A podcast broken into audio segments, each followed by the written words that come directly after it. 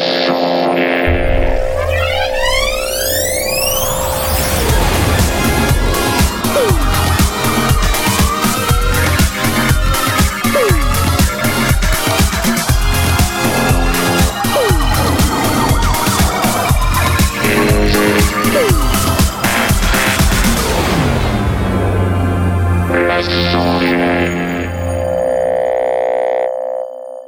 Bonsoir à tous et bienvenue dans les sondiers.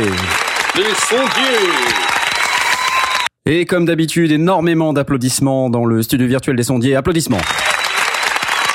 C'est très très impressionnant. euh, tout le monde est extrêmement discipliné. Applaudissez. Arrêtez-vous. Applaudissez. Arrêtez-vous.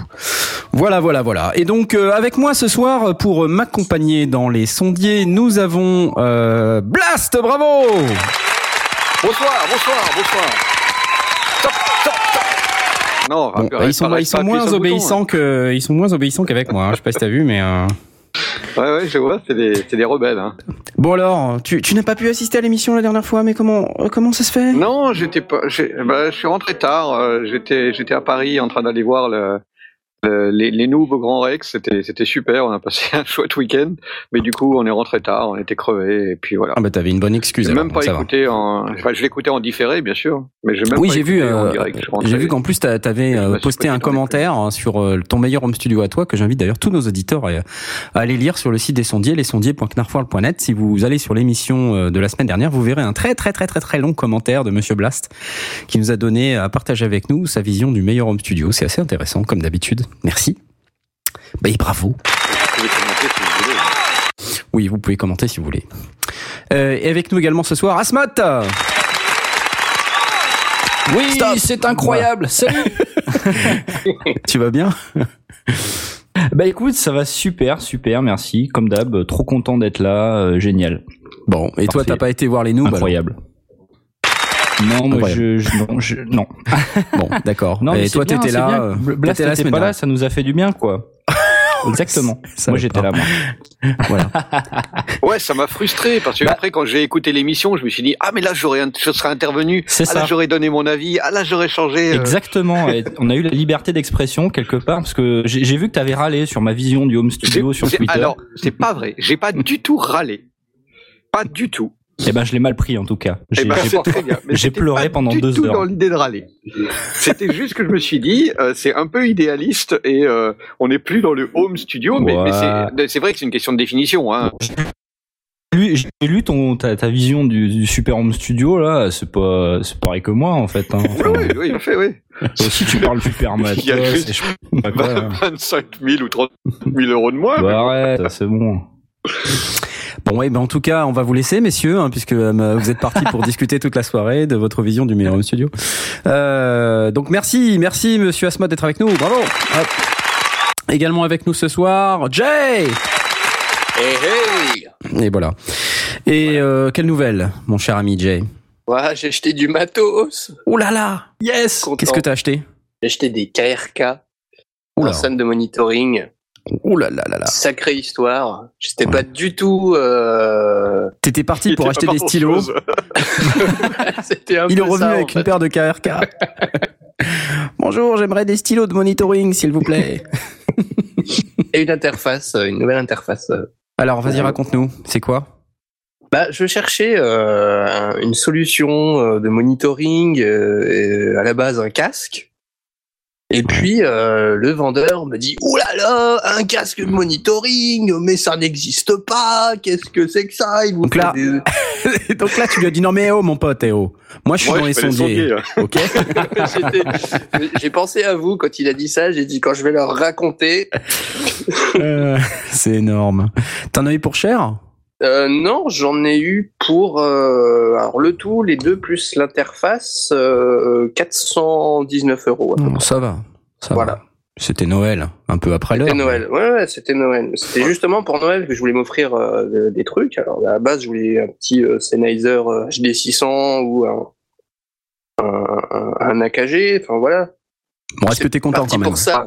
Ah, mais je suis super content. En plus, les KRK, c'est euh, c'est, euh, des, des, des moniteurs que, que je voulais. Donc, euh, je, bavais dessus depuis un certain temps. Et puis, Ouais, tout ça à cause de leur look, leur membrane jaune et tout. hein. Ouais, ouais, voilà. c'est ça. C'est carrément super ça. mignonne et tout. Et, et Ouais. franchement, ça change la vie. Hein. Le son, euh, c'est euh, c'est un truc de fou. Bon, Et, euh, bah, tant mieux. Tant mieux pour toi. Bravo. Félicitations. Merci, merci. On aime bien partager la joie d'avoir du nouveau rappelle- matériel. rappelle-nous ce que tu as acheté. Euh, C'est une ça euh, UR22 de Steinberg. UR22. Oui, bah, on en a parlé il y a pas longtemps d'ailleurs, Mm. cette interface. Et t'en es content? Nous- Ah, j'en suis très content. Euh, Il y a juste les sorties midi, je m'en sers pas encore, mais Mais euh, Bon. je me dis qu'il va falloir que j'achète. euh, Bah oui, encore il faut que tu achètes encore du matos pour acheter toutes ces sorties. Voilà. Donc, mais Bon. non, non, mais j'en suis très content. euh, les réglages sont très faciles. Voilà, tu branches, ça marche. Bon, si tu cherches un synthé, je connais un sondier qui est un peu spécialiste, Ouais. un, un peu monomaniaque. C'est. Asmoth, c'est Asmoth, il a dit qu'il se mettait au synthé en 2015. C'est vrai. Je veux bien que tu me dises son numéro. Du coup, Ce sera peut-être fin 2015. hein. jusqu'au on est- 31 décembre à minuit. C'est ça. Bon bah en tout cas bravo, merci d'être avec nous à nouveau. Euh, merci, je suis content d'être là. Oh oui, nous sommes tous très contents. Et euh, outre euh, mes trois camarades, euh, moi-même, euh, Knarf, je m'auto-applaudis. Bravo. Oui, bravo, bravo. Ça suffit. Bon. Le sujet du jour, euh, c'est euh, la réverbération. C'est un sujet passionnant. Il va nous emmener vraiment très loin. Vous allez- vous n'allez même pas en revenir. Euh, Tout, ce qu'on va vous dire sur la réverbération, ce qu'on a préparé euh, très très longuement avant, avant cette émission. hein. on s'est on s'est connecté à 19h27. Euh, Qu'est-ce que je dis à 20h27 euh, pour 20h30. Et donc, pouf, on a au moins tout un tas de trucs à vous dire sur le sujet. Mais avant tout, évidemment, les news du marché. Comment ne pas évoquer le NAM 2015 de Anaheim en Californie? J'ai l'impression de dire exactement cette même phrase l'année dernière à la même époque. On l'a dit aussi un peu lors de la dernière émission, mais c'était pas commencé. Donc, euh, C'est pas faux. Et euh, bon, moi j'ai décidé de pas parler du NAM. euh, j'ai décidé de pas vous faire euh, une pléthore de trucs sur euh, qu'est-ce qu'il y a dans le NAM et tout ça. J'ai fait un article. Euh, et donc j'ai tweeté l'article euh, un tout petit peu avant l'émission. Là, il y a à peu près 30-45 minutes. Donc je vous invite à le lire cet article puisque j'ai mis tout mon amour dans cet article. J'ai tout repéré, les, les, les choses que j'ai considérées comme étant les, les annonces les plus importantes du NAM. Et j'ai fait énormément d'efforts pour ne pas mettre que des synthés. Ouais, c'est vrai. beau, ça Merci vrai. beaucoup. C'est Mm. beau, oui, merci. Je veux quand même parler des scandales du NAM. Parce que il y a des scandales du NAM, on oublie trop souvent de le dire. Moi, ce qui m'énerve, euh, et cette année à nouveau, c'est les annonces euh, qui sont en fait pas des vraies annonces ou des trucs qui sont de l'année dernière ou des trucs qui sont un peu trop dans le marketing. Je voudrais pousser un coup de gueule contre Behringer. Euh, on en parlait un petit peu avec Blast avant l'émission, parce que Ah l'année ouais, ils nous dernière. ont vendu du rêve et c'est toujours Ah mais pareil, carrément, ils nous ont vendu du rêve, ils nous ont vendu l'interface euh, avec plein d'entrées-sorties. Euh, là. voilà, à 200 dollars. euh, et puis un an après, ouais, un an après, on attend toujours la fameuse interface. Elle est toujours pas là. Plus de 20 émissions des sondiers, elle est toujours pas là. Dingue C'est juste impossible et euh, inacceptable. Le deuxième truc euh, sur lequel je veux, je veux, je m'agacer un petit peu, c'est par exemple les gens comme Roland. Alors Roland, ils arrivent en faisant euh, tout un tas de trucs, euh, un super gros stand, euh, ils arrivent en annonçant des, des produits qui sont tous plus super les uns que les autres. Je pense que Roland, ils sont encore plus dans le bullshit marketing que toutes les autres marques. Quand tu lis, en fait, tout ce que Roland il dit sur les produits, par exemple, là, il y a la Super UA Audiophile Grade Interface for Mac and PC. Quand tu lis le petit texte qui vient avec la description de l'interface Super UA, là, t'es en train de te dire, oh la vache, j'achète un truc, c'est du pur diamant, quoi. C'est, euh, tu vois, premium build quality, low latency performance in a next generation audio interface. Bon, voilà, c'est juste euh, une interface audio, quoi. Qu'est-ce qui fait dire que c'est une next generation audio interface? C'est débile, tu vois. euh, with native support for both one bit DSD. J'ai toujours pas compris moi ce que c'était d'ailleurs le one bit Ah, DSD. le one bit, ça c'est ça c'est un truc. Ça ça a pas l'air d'avoir bien pris le, le, le, le coup du one bit, mais Ouais. l'idée était pas forcément mauvaise, mais euh, mais c'était bah, ouais c'est une une manière euh, tout à fait nouvelle d'aborder le l'enregistrement Mhm. du son. On pourrait quoi, euh, on pourrait faire une, une rubrique expliquée un de ces jours sur le one bit Ouais. si, si ça t'intéresse. Si ça m'intéresse. Si on la faisait maintenant, tu sais faire ou pas? Là, Euh, tout de suite. Comme ça à l'arraché, ouais, je peux, je peux en donner euh, de- bon, en, deux minutes. Le, Allez, le- principe, la technique expliquée. Blast Ah, pour vous servir. j'ai- pas eu mon camion. euh. Oh. Il faudrait que je le mette comme sample. Bon, allez, je vous fais une petite technique expliquée très rapidement. Ouais, le, principe de base, et arrêtez-moi si je me trompe, c'était que on part d'une- fréquence euh, beaucoup plus rapide évidemment que, que d'habi- que- que d'habitude. Le, le- le principe, c'est d'échantillonner, et au fur et à mesure qu'on échantillonne, chaque fois que, que l'échantillon est pris, donc extrêmement rapidement, de, de, de, de, l'équivalent de, l'échantillonnage habituel, mais donc il n'y a, y a pas une mesure complète tous les, tous les X temps, il y a une mesure en permanence, et à chaque microseconde, je ne sais plus exactement quel était le genre de fréquence, on, on définit si le son suivant il est au-dessus ou en dessous du précédent. Et donc on est en positif ou en négatif, on monte ou on descend. Et, et, et, et, du coup, euh, il y a peut-être un, un, code spécial pour dire euh, si on est pareil, mais je crois pas qu'on soit jamais vraiment pareil. Donc c'est un coup je monte, un coup je descends. Et donc on constitue la courbe au fur et à mesure euh, que on la lit. Et euh, comme c'est basé sur la sur le, le une fréquence rapide, ben on a on a une reconstitution assez fidèle de du son. C'est une, une manière tout à fait d'aborder le truc. Ça ça a peut-être un avantage, c'est que du coup on peut démarrer à peu près à n'importe quel moment. Il n'y a pas de il y a pas de, de de, de glitch au, en début de lecture, euh, histoire de, de se caler. Euh, et ça n'a pas vraiment pris le, le comme, Mm. comme solution. C'est c'est une, c'est une méthode. Si je comprends bien, Euh, c'est peux- en fait, au lieu de Oui. partir de la description absolue du son, on part de la description relative, c'est-à-dire par rapport au sample précédent. C'est ça? Tout à fait. Ouais, Ouais. exactement. Ouais. Donc du coup, ça veut dire qu'il y a. Je pense que, alors il faudrait creuser un petit peu, mais je pense qu'un des avantages, c'est qu'il n'y a pas de euh, de notion de de, de 0 dB euh, absolu, Mhm. 0 dB full scale, puisque ça peut, dans l'absolu, ça pourrait monter, monter, monter, monter. Euh, c'est à peu près tout ce que je, ce que je peux en, en, en dire comme Ah, ça déjà bien, à, c'est déjà à bien. froid. Mais c'est un peu le concept. C'est effectivement, Mhm. on est on est toujours sur la base du sample précédent pour euh, pour Mhm. définir le, le suivant. Et, et de là, bah, derrière, bah, les, les, les mathématiques euh, reconstituent l'ensemble des, des, des courbes et de, et de tout ce qui va, de tout ce qui va. Mais je pense que peut-être l'avantage, c'est effectivement l'absence de, de cette euh, échelle physique que l'on que l'on définit entre l'infini et le, le 0 dBFS. Et en plus, je sais pas si tu notes, mais on a quand même eu la, le, enfin, on a été des, de vrais gentlemen, parce qu'on a, on n'a pas du tout euh, pointé du doigt le petit rototo que tu nous as fait pendant ton explication. C'est pas, Et- alors, c'était pas un rototo, c'est mon Ah. téléphone qui est dans la poche qui a Ah. sonné Euh, moi aussi, il a sonné tout à l'heure. et euh, qui était tout près de mon micro et donc du coup il a fait beup. Mais voilà. D'accord. Et ce n'était Ouais. pas un rototo, malgré le fait que je boive une bière. Oh, Ah. c'est mal. Oh. Bon, Mais non. mon deuxième, euh, mon deuxième coup de gueule, euh, à part Roland, euh, ça- ils m'ont énervé. Je vous jure, ils m'ont énervé. C'est euh, les trucs d'Arturia.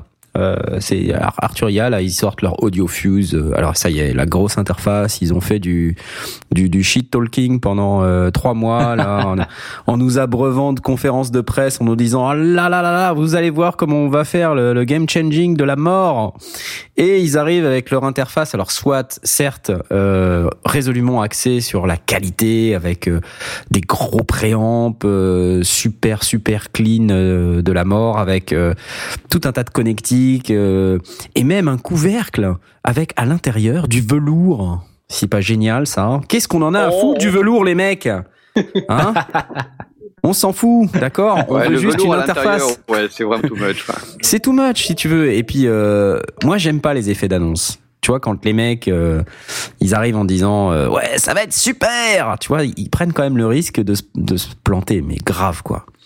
Donc là je dis si si vraiment l'interface elle tient pas la route ça va enfin, ils vont vraiment Ah, avoir l'air con. ils vont se faire mal. Mais ce que, que j'ai trouvé euh, amusant, c'est que euh, j'ai entendu après coup justement ce genre de réaction. Tu n'es pas le seul à avoir cette, euh, cette réaction-là une fois la- une fois l'annonce faite.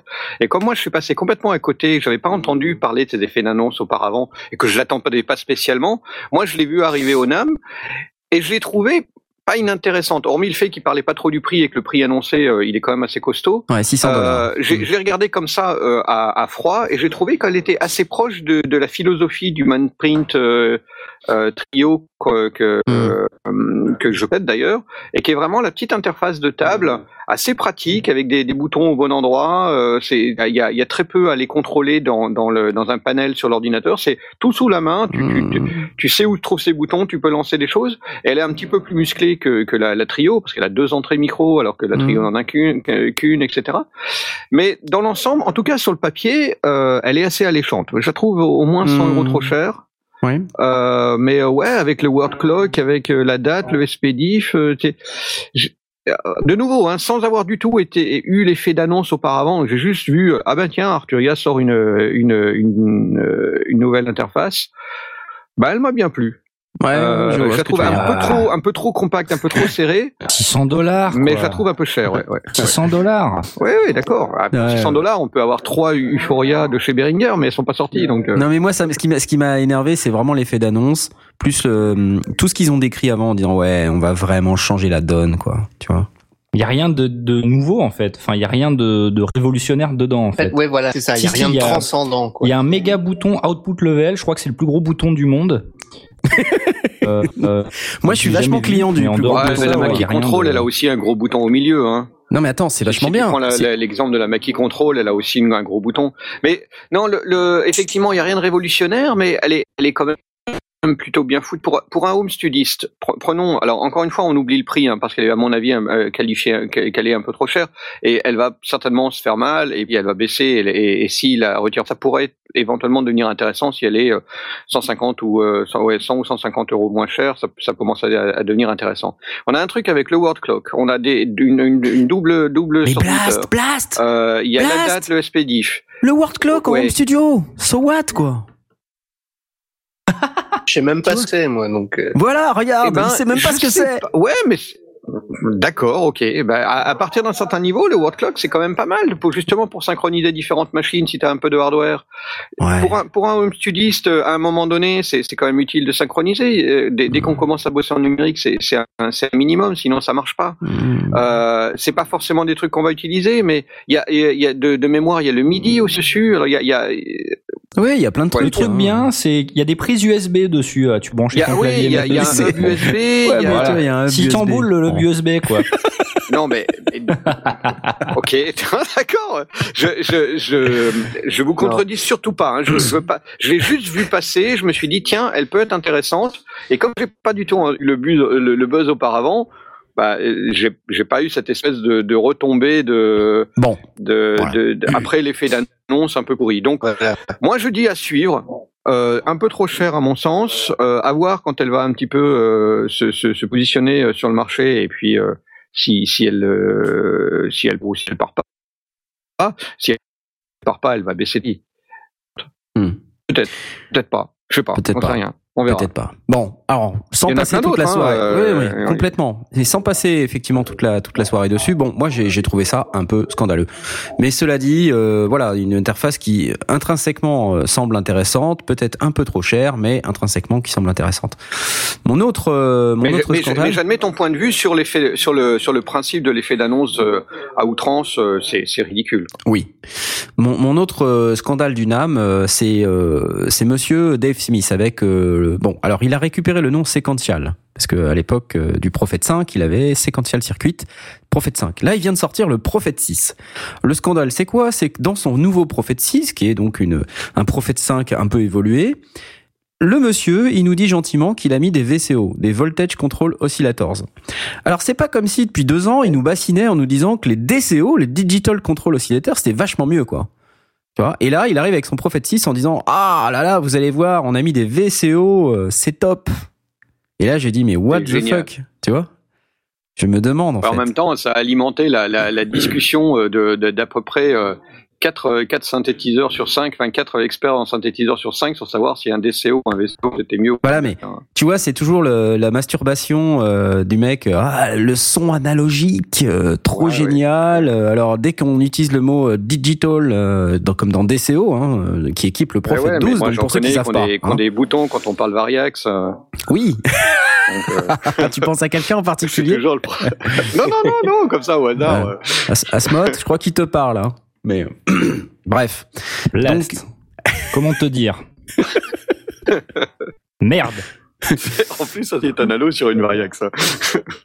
Donc bref, hein, euh, la masturbation intellectuelle, l'analogique, c'est vachement bien, c'est trop génial, et donc euh, c'est pour ça qu'on a mis des DCO, des Digitally Controlled Oscillators sur le Prophet 12.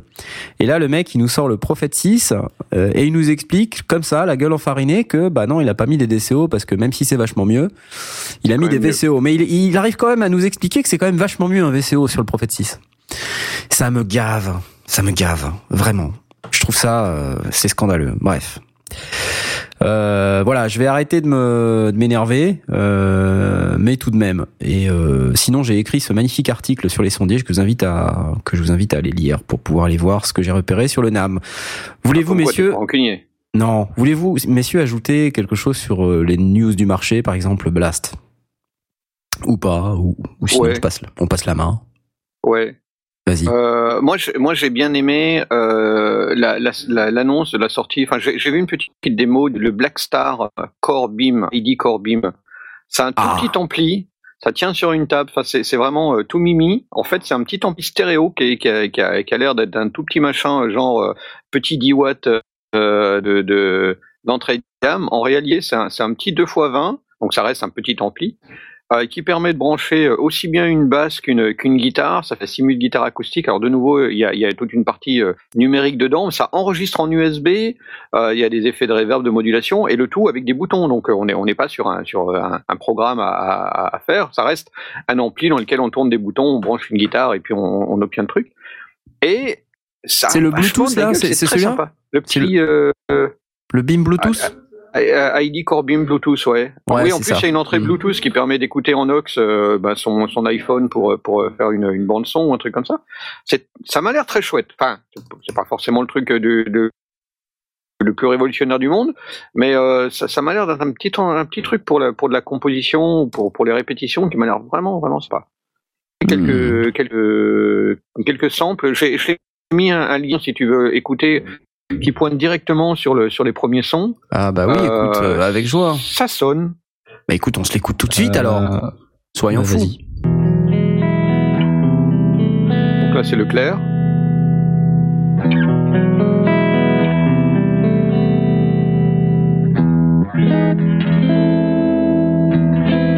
Et donc là, le gars en plus, il a mis des micros devant l'ampli, c'est rigolo.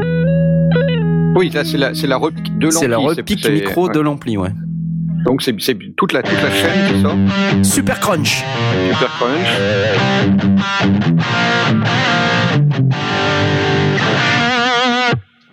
Ouais, c'est pas mal. Petit overdrive.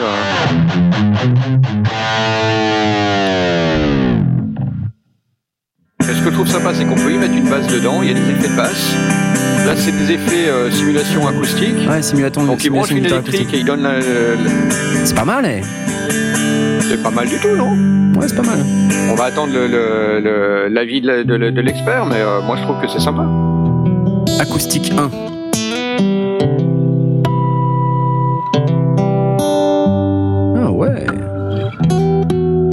Une guitare 200 électrique. On voit 000 derrière, il a une guitare, élec- il, il a une guitare électrique. hein. On voit derrière, le mec, c'est une guitare Ouais, électrique. hein. C'est pas mal. Hein. Waouh. Acoustique 2. Bon, après, on peut zapper un petit peu, mais après, il y a des basses. hein. Il, il- il fait la démonstration des basses. Ah. Alors là, il a une basse. Hein. Qu'on soit clair, c'est pas une guitare qui fait un son de basse. Là, il bran- oui, il branche une vraie basse. Il a pas, branché une, vraie. c'est pas une fausse.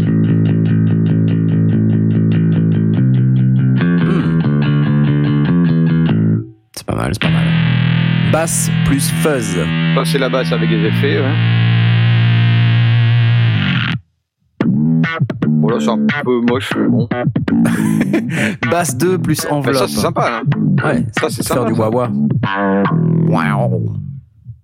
Ouais. Thanks for tuning into this Black Thanks for tuning. Ok. Et euh, Voilà, ouais, donc après, euh, plutôt sympa. Hmm, hmm, hmm. Le corps. Par contre, oublié si, euh, s'il y avait un prix quelque part, mais euh, j'ai. C'est dans les 200, moins de 200, 300 euros. Moins de 299 260 dollars. euros. 299 Bah, je sais pas, qu'est-ce que qu'est-ce que t'en penses? C'est c'est un truc, franchement, c'est c'est quelques boutons à tourner pour passer de l'un à l'autre. hein. Il n'y a pas 50 réglages. euh, Mm. c'est c'est ça plaît ou ça plaît pas. hein. Il y a pas, il y a. J'ai pas les specs détaillés sous les yeux. J'avais vu hein, l'annonce de ce truc. En fait, c'est c'est dans la, la même veine que il y a, il y a plein de constructeurs qui sortent des petits amplis comme ça. Chez Klein 6, euh, ils, ils traînent là-dedans aussi. Oui, oui. Des petits amplis en fait assez faciles d'utilisation euh, avec euh, avec euh, plusieurs sons, plusieurs petits effets. Tu peux streamer du Bluetooth. euh, Enfin en gros c'est le truc où tu branches et tu possibilité tout de suite en fait. Et c'est pas forcément des gros amplis. C'est un petit ampli pour te faire plaisir au coin du feu ou en petite répète quoi. Et euh, Ouais, du coup voilà fait. quelques fonctions qui sont assez intéressantes, qui sont plutôt sympas.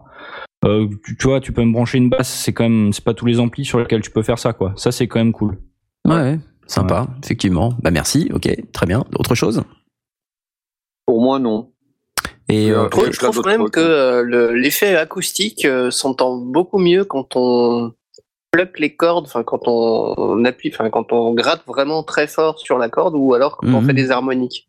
Le reste, euh, je suis pas. Alors après, Ouais, je c'est suis- peut-être c'est peut-être je- l'institution euh, je suis pas hyper chez, fan. chez nous, mais je trouve pas ça euh, hyper sexy. euh, Non, mais bon, c'est évidemment pas pour. euh, de nouveau, c'est pour, pour pour donner un, un effet. C'est de la répète. Hein, c'est pas. pratique en fait, tu vois. Ouais, voilà. C'est pour maqueter. Hein, c'est pas forcément pour pour faire le truc final, mais Hmm.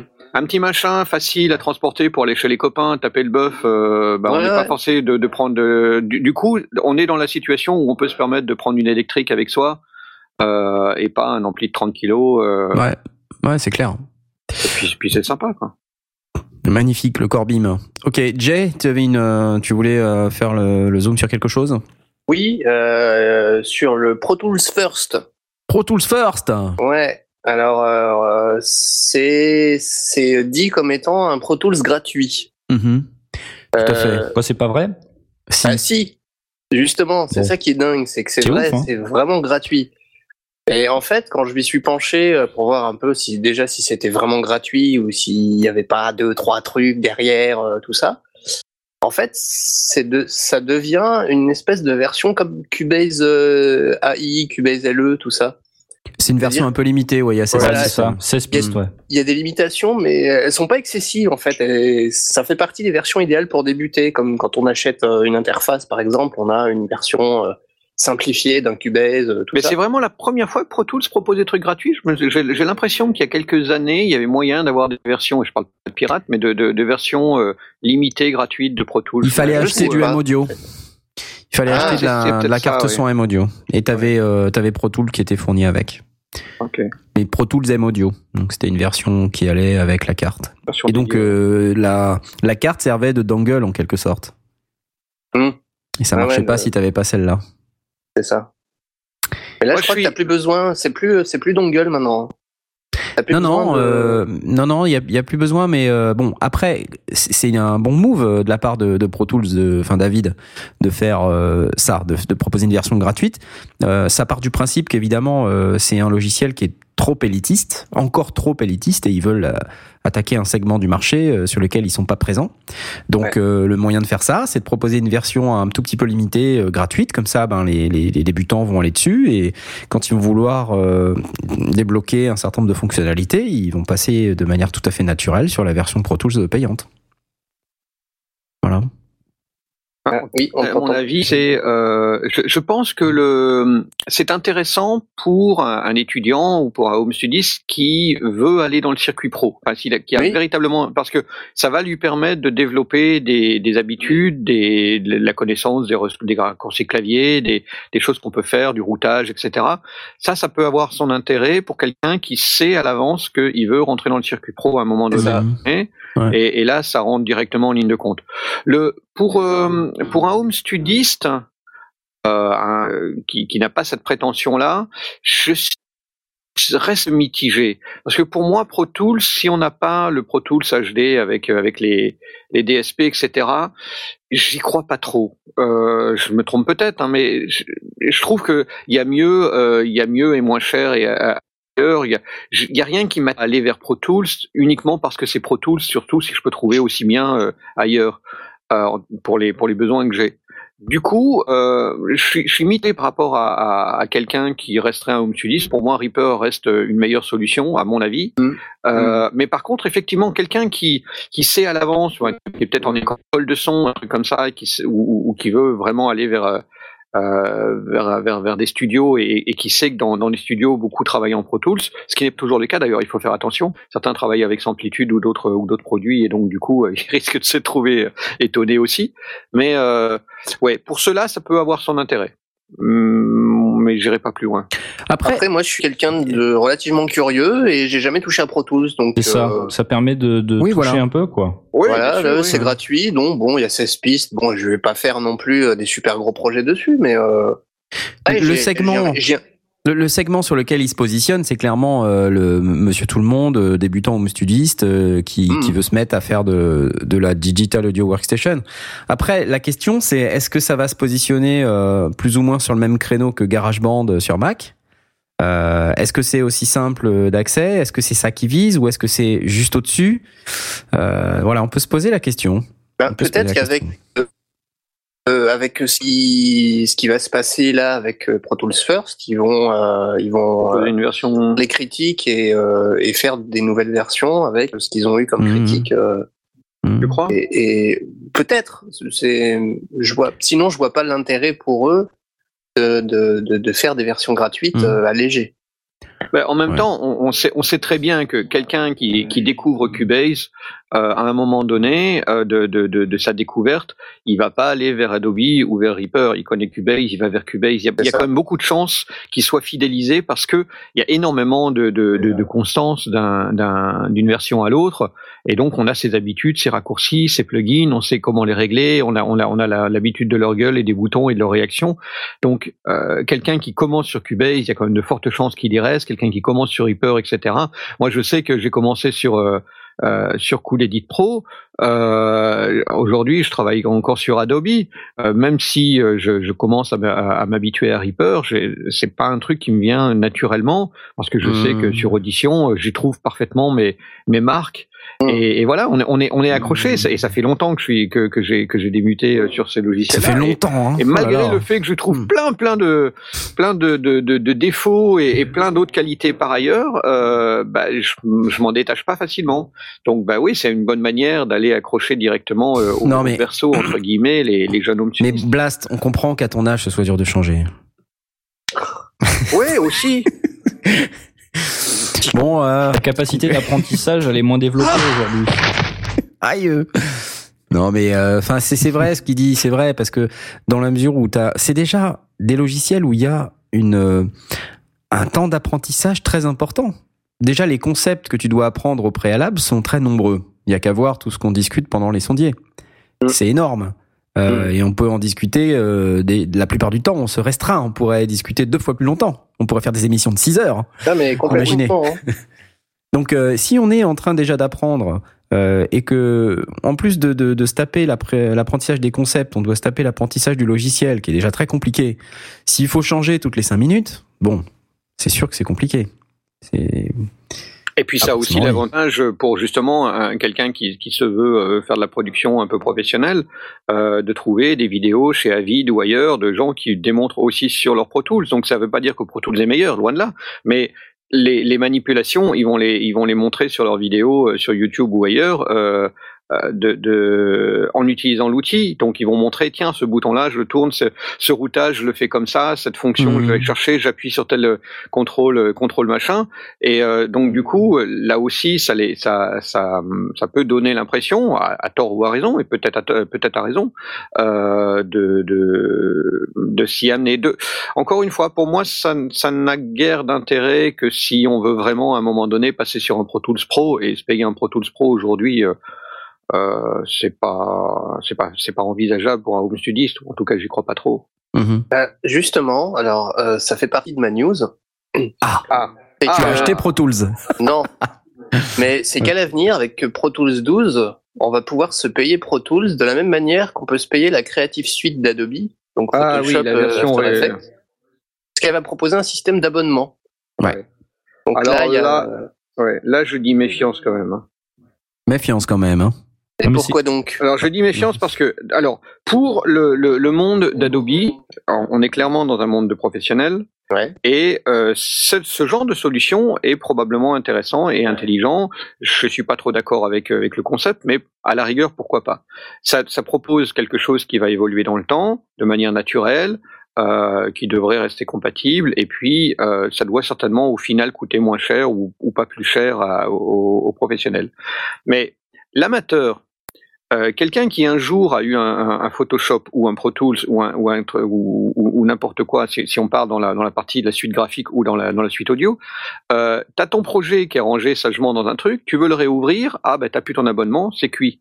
Chez un professionnel, on va pas avoir la, la, la, question parce que bon, c'est évidemment une manière de fidéliser, mais il va y avoir une continuité.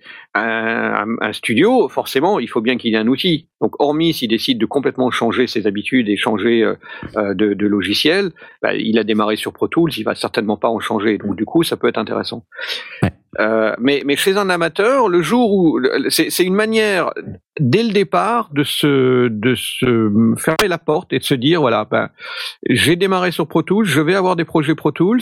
Euh, le jour où je décide d'arrêter mes abonnements, je fais quoi? Je je je fais euh, un export de toutes mes de toutes mes pistes de tous les projets des, dix dernières années pour le pour être capable de les relire dans un autre truc parce que je pourrais pas me garder une un, ma vieille version sous le coude et puis être capable de la réouvrir comme comme moi je peux le faire avec certains certains logiciels où euh, j'ai un vieux Photoshop qui traîne, bah, je l'ouvre avec vieux Photoshop et ça va ça va très Ouais, mais t'as as un autre moyen de voir ça, hein, parce que quand tu dis j'ai un vieux Photoshop qui traîne, euh, je suis désolé, hein, des fois les vieux Photoshop qui traînent, ils s'ouvrent pas sur les nouvelles versions d'OS. Hein. D'accord, mais mais euh, bon, ça veut pas dire que tu peux pas garder un vieux, un vieux PC qui non plus. De toute ouais. façon, il vaut plus rien, donc euh, plutôt que de le mettre à la poubelle, autant le autant ouais. le garder avec tes vieilles versions. Enfin, je sais pas. Moi, je, euh, bon, ça, de toute façon, c'est c'est la c'est l'air du temps et ça va et ça va évoluer. Et c'est pas certainement pas moi qui vais changer le, le, le marché, mais je dis méfiance. Méfiance. Blast a parlé. Euh, je, je, je, dis ça des personnes en fait. Euh... Oui, oui, oui, tout à fait. Bien Mais encore une fois, je, je dis pas non, je dis méfiance. Donc je, dis oui pour pour certains, ça va être certainement la meilleure des options. Mais si, euh... si le mec euh, au bout de, ça fait 10 ans ou s'il projette euh, d'utiliser Pro Tools pendant 10 ans, je pense que il va s'abonner les premiers temps. Et puis quand il aura 10 ans de bouteille, il se prendra une licence permanente et puis basta. Ah, ça existe aussi. Alors, oui, oui, il y a toujours la licence permanente. Hein, dans ce cas-là, j'ai rien dit. Non, je pensais parce que dans, dans le monde d'Adobe, de, euh, ça existe. Oui, non, il y a plus tu payes tous les mois. Hein. Ouais, ouais, ouais, enfin, tu ça. payes non, à mais là, on a, on a toujours une licence okay, permanente. Elle est à 8, 874 euros TTC. Ouais. Et euh, là. Ouais. Donc oui, on est on est de, de nouveau dans un dans un, enfin quoi que 874 euros, oui. mais c'est les c'est les Pro Tools euh, sur les processeurs de l'ordinateur. C'est pas les c'est pas les, les HD avec les DSP. Les, non non non, c'est c'est le Pro Tools dédiés. qui tourne sur n'importe quelle machine. C'est pas le Pro Tools dédié avec oui, les DSP. Tout à fait, ouais, ouais. Mais ça, ils ont arrêté il y a pas okay, mal de donc, temps hein, déjà. Donc, les, là, là j'ai rien dit. Effectivement, ça peut être ça peut être intéressant. Euh, alors, sinon, quand même, dans, Pro Tools, euh, à la fois dans Pro Tools First et dans, je sais pas si dans Pro Tools 12, euh, ça y est d'ailleurs, mais en tout cas dans Pro Tools First, ils annoncent un in-app marketplace, c'est-à-dire un peu un App Store à la mode Play Store de Google ou Apple Store d'Apple, pour pouvoir acheter des nouveaux plugins et aussi sauvegarder vos fichiers dans le cloud. Voilà, ouais. parce que des fois qu'on soit pas assez dépendant du cloud, allez, on va mettre nos petites créations ouais. dans le cloud. Comme ça, tes, tes créations, il y aura, y aura tout le monde qui pourra suivre dessus et avant que tu les aies déposées. Voilà. bon, c'est de la paranoïa évidemment, on s'en fout. Euh, nos créations à nous, elles seront jamais euh, dé déposées, mais mais euh, en tout cas pas les miennes. Ah, mais, moi j'ai fait une ouais, création la semaine dernière. Cette, hein. cette sensation. J'ai fait une création la semaine dernière. Ok, mais là tu là tu mis dans le cloud à disposition de. Je l'ai mis dans le cloud. David. Sur SoundCloud. Je je, je l'ai mis sur le cloud. Tiens, je te fais écouter. Ce truc de speak. Oh là là, le fourbe. Oh la transition. La transition. Ouais, je l'ai fait. Regardez. J'ai appelé ça Aspidobe. C'était en l'honneur d'Aspic qui a qui a joué du. Du basson. Comment ça s'appelle? Du basson baroque et il a posté sur Facebook.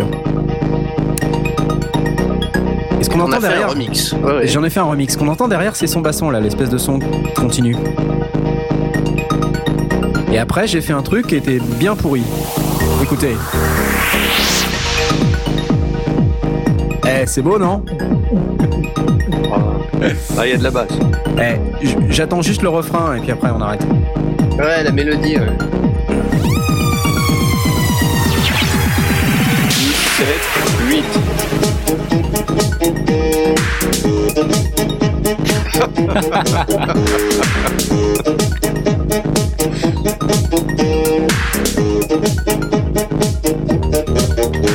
Ouais, c'est trop de la balle.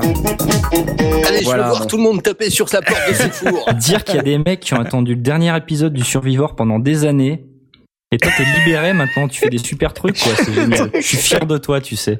Merci. Bravo. On applaudit très, très fort.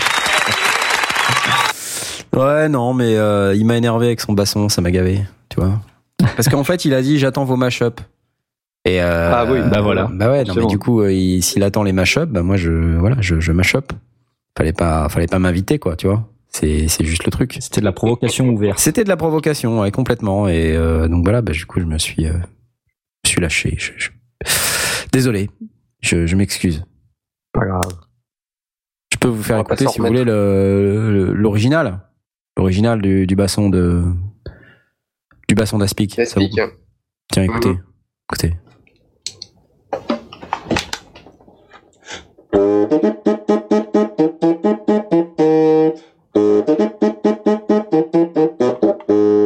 Voilà. Rien à dire. Bref, bon, ok, voilà, Pro Tools First. Donc je n'ai pas utilisé Pro Tools First pour euh, ce mashup, mais on peut aller dans le cloud. C'est magnifique. J'adore le cloud. Plus on va dans le cloud, plus on est Et- dépendant du cloud. Et il y a même un système que, que fait euh, Reaper avec euh, euh, le, le, nin- le Ninjam. Oh, En fait, la possibilité de faire euh, des buffs avec des gens sur Internet. Ouais, j'avais vu ce truc. Ouais. Ninja. Et euh, bah, ils, ont, ils, ont, ils ont intégré cette fonction-là dans, dans Pro Tools. Alors je sais que dans Reaper, et comme il y a de la latence euh, et que tout le monde n'a pas la même connexion et que euh, ça met du temps et tout, euh, il y a une mesure de, de latence. C'est-à-dire que tu joues une mesure, tu joues en même temps, toi tu l'entends en même temps, tu la joues en même temps, mais les autres, ils l'entendent une mesure avant ou une mesure après. Enfin, c'est Hmm. assez... C'est pratique. Assez pratique. Et du coup, à la fin, quand on, quand on a fini et qu'on arrête tout, ça se resynchronise euh, pour euh, donner un morceau euh, où tout le monde joue en même temps. Et, euh, et Trop voilà. génial. C'est- J'ai pas testé euh, cette fonction-là, mais ça a l'air plutôt sympa. Bon, on va tester des- après, Jay. On va tester, on va se faire des, des buffs. Ok, Ouais, ça va être cool. avec nos Bon. synthés. Ouais, et puis on pourra même inviter Asmot. Et puis Blast, il sera pas invité. Ouais. Parce qu'il a pas de synthé. D'accord. D'accord. bon, passons à la Pas vrai, suite. Euh, Même Est-ce qu'on a, Pleure. est-ce qu'on a euh, d'autres choses à dire sur le NAM hein, ou pas? Non? Non, On n'a rien à dire. moi perso, euh, non. Est-ce qu'il y a d'autres Ticonam Oui, il y a plein de trucs. Hein. Il y a plein, plein de trucs. Le dame, euh, moi j'en pas trop. Enfin, Ah, euh, si, tu vois, euh. pour, pour, pour ce qui est des guitares, euh, tu vois, c'est toujours John Trucmuche sort une guitare signature, euh, C'est un peu Ricky ça. machin sort une basse signature. Bon, à un moment donné, euh, ça, ça va. Il y a de, y a pas de révolution, tu vois. Ouais, Donc, c'est Yamaha vrai que sur une c'est- 9.6. euh, Oh, il y a un mec qui vient d'inventer une guitare. Ah bah non, c'est déjà inventé, mince. Non, c'est sûr que c'est plus intéressant pour tout ce qui est synthé, interface audio, tout ça, quoi. C'est clair. Si on avait, on avait parlé, euh, je, je me rappelais, on avait parlé dans une précédente émission de l'Arturia Beatstep, Ah oui. qui est une, euh, euh, une euh, un- ah, comment ça s'appelle? Un step sequencer. Un step sequencer, merci Knarf. Euh, et là, ils, ont sorti une nouvelle version Arturia qui est la Beatstep Pro. Alors, Oh bah oui, Pro. mais c'est pro. Super, c'est pro, pro ça. C'est pro. Mais voilà, il y a deux fois plus de boutons. En fait, c'est un Beatstep sous stéroïde en fait. C'est euh, C'est pro. beaucoup plus gros, c'est beaucoup plus voilà. Non, non, mais c'est vrai qu'il a l'air pas mal quand même. Deux séquenceurs 64 steps, euh, un drum pattern séquenceur 16 pistes, euh, des mémoires de projet, 16 projets, euh, qui peuvent chacun contenir 16 séquences. Ouais. Il y a des, il y a des LED pour pouvoir voir ce que tu fais parce qu'il n'y avait pas de LED sur le beatstep. Il y a plus d'entrées CV Gate. Ouais, non, c'est pas mal. 249 euros quand même, hein. Voilà, moi j'avais pour projet d'acheter le, le Beatstep. Ouais, finalement, coup, tu je, vais, je vais attendre que le, cette version-là sorte et puis je pense Ça prendra peut-être un an, hein. Ouais. Ah, Attendez ouais, bah. conscience, hein. Non mais euh, pour autant, je pense que c'est effectivement un bon choix que d'attendre le Beatstep Pro qui est Ouais. euh, plus mieux achalandé si tu veux faire des, des vrais patterns et tout. Enfin, c'est pas mal. Mais jette un œil au SQ1 de, de Korg Oui, oui, d'ailleurs, euh, il peut se brancher au MS20M. Qui est sorti Et, euh, également, le nouveau sorti MS20 également. Rack. Euh, à monter soi-même en kit, c'est la nouveauté chez Korg. Ils aiment bien les trucs qu'on monte soi-même en kit. Ils ont été Ouais, rachetés par Ikea.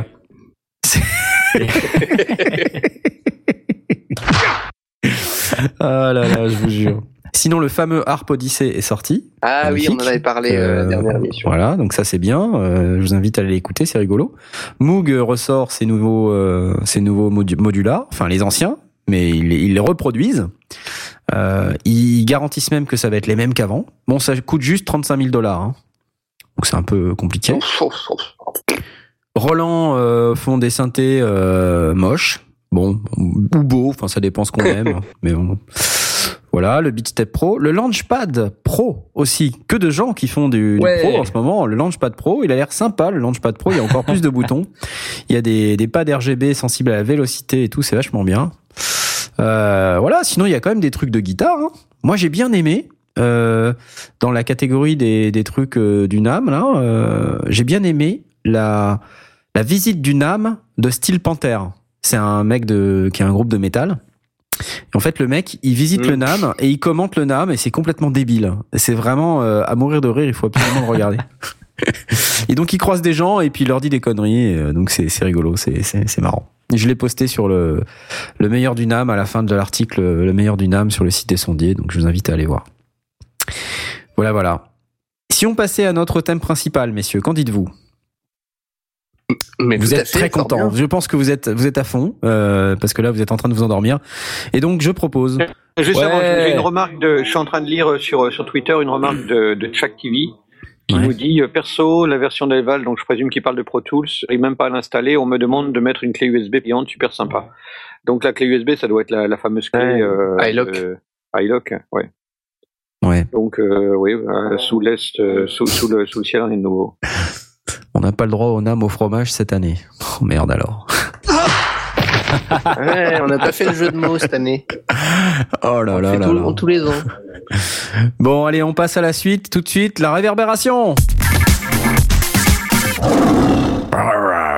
Ça fait un bout de temps quand même qu'on n'a pas qu'on n'a pas eu Paul hein, dans l'émission là. Ça Je pense se qu'il en a eu marre que tu lui passes ce jingle. ça se dégrade hein, quand même. hein, ça se dégrade. Ouais, c'est vrai, ouais. Euh, et donc, euh, bah, la réverbération, euh, sujet passionnant s'il en est. Euh, plusieurs utilisations de la réverbération. Hein. On peut l'utiliser à des fins artistiques, à des fins techniques, euh, à des fins de sound design. Et donc, euh, bah, si on parlait un petit peu de tous ces usages, qu'en dites-vous? Je, je me dis que moi, j'utilise la reverb d'une façon tout à fait classique, euh, c'est-à-dire pour ajouter euh, un effet de profondeur, pour donner une ambiance de pièce. Euh, et donc, bah, que dire si ce n'est qu'il y a plusieurs types de réverbération. Alors, commençons par le début. Euh, les différentes On réverbérations. peut peut-être déjà expliquer euh, ce que c'est que la réverbération. Tout à fait. Bah, Parce qu'il y a beaucoup de gens qui la, qui la confondent encore avec l'écho. Ah pas, oui, oui, oui. c'est pas exactement la même chose. Il y en a qui faux. disent oh là là, il y a de l'écho euh, dans cette chanson. Euh, non, c'est pas de l'écho, c'est de la réverbération. La Par exemple- réverbération, Par c'est exemple, ça, c'est de la réverbération.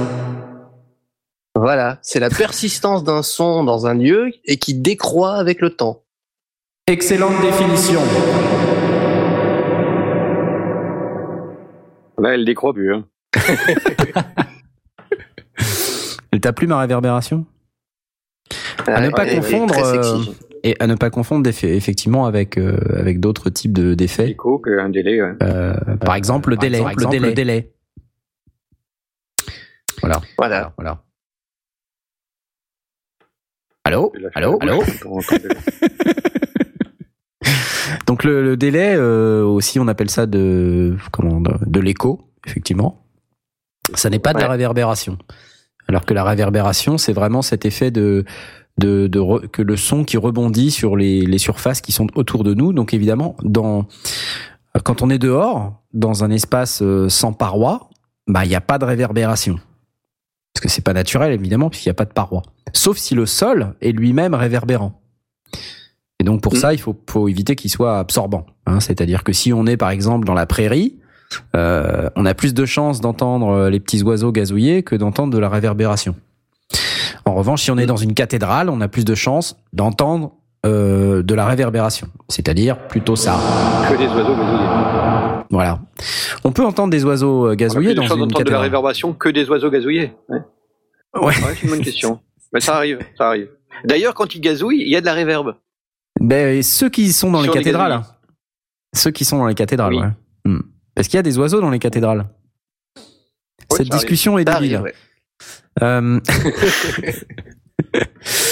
Donc merci Jay pour euh, nous rappeler effectivement euh, ce que c'est qu'une réverbération. Euh, Est-ce que Blas, tu veux nous parler un petit peu aussi de, des paramètres euh, de la réverb rapidement?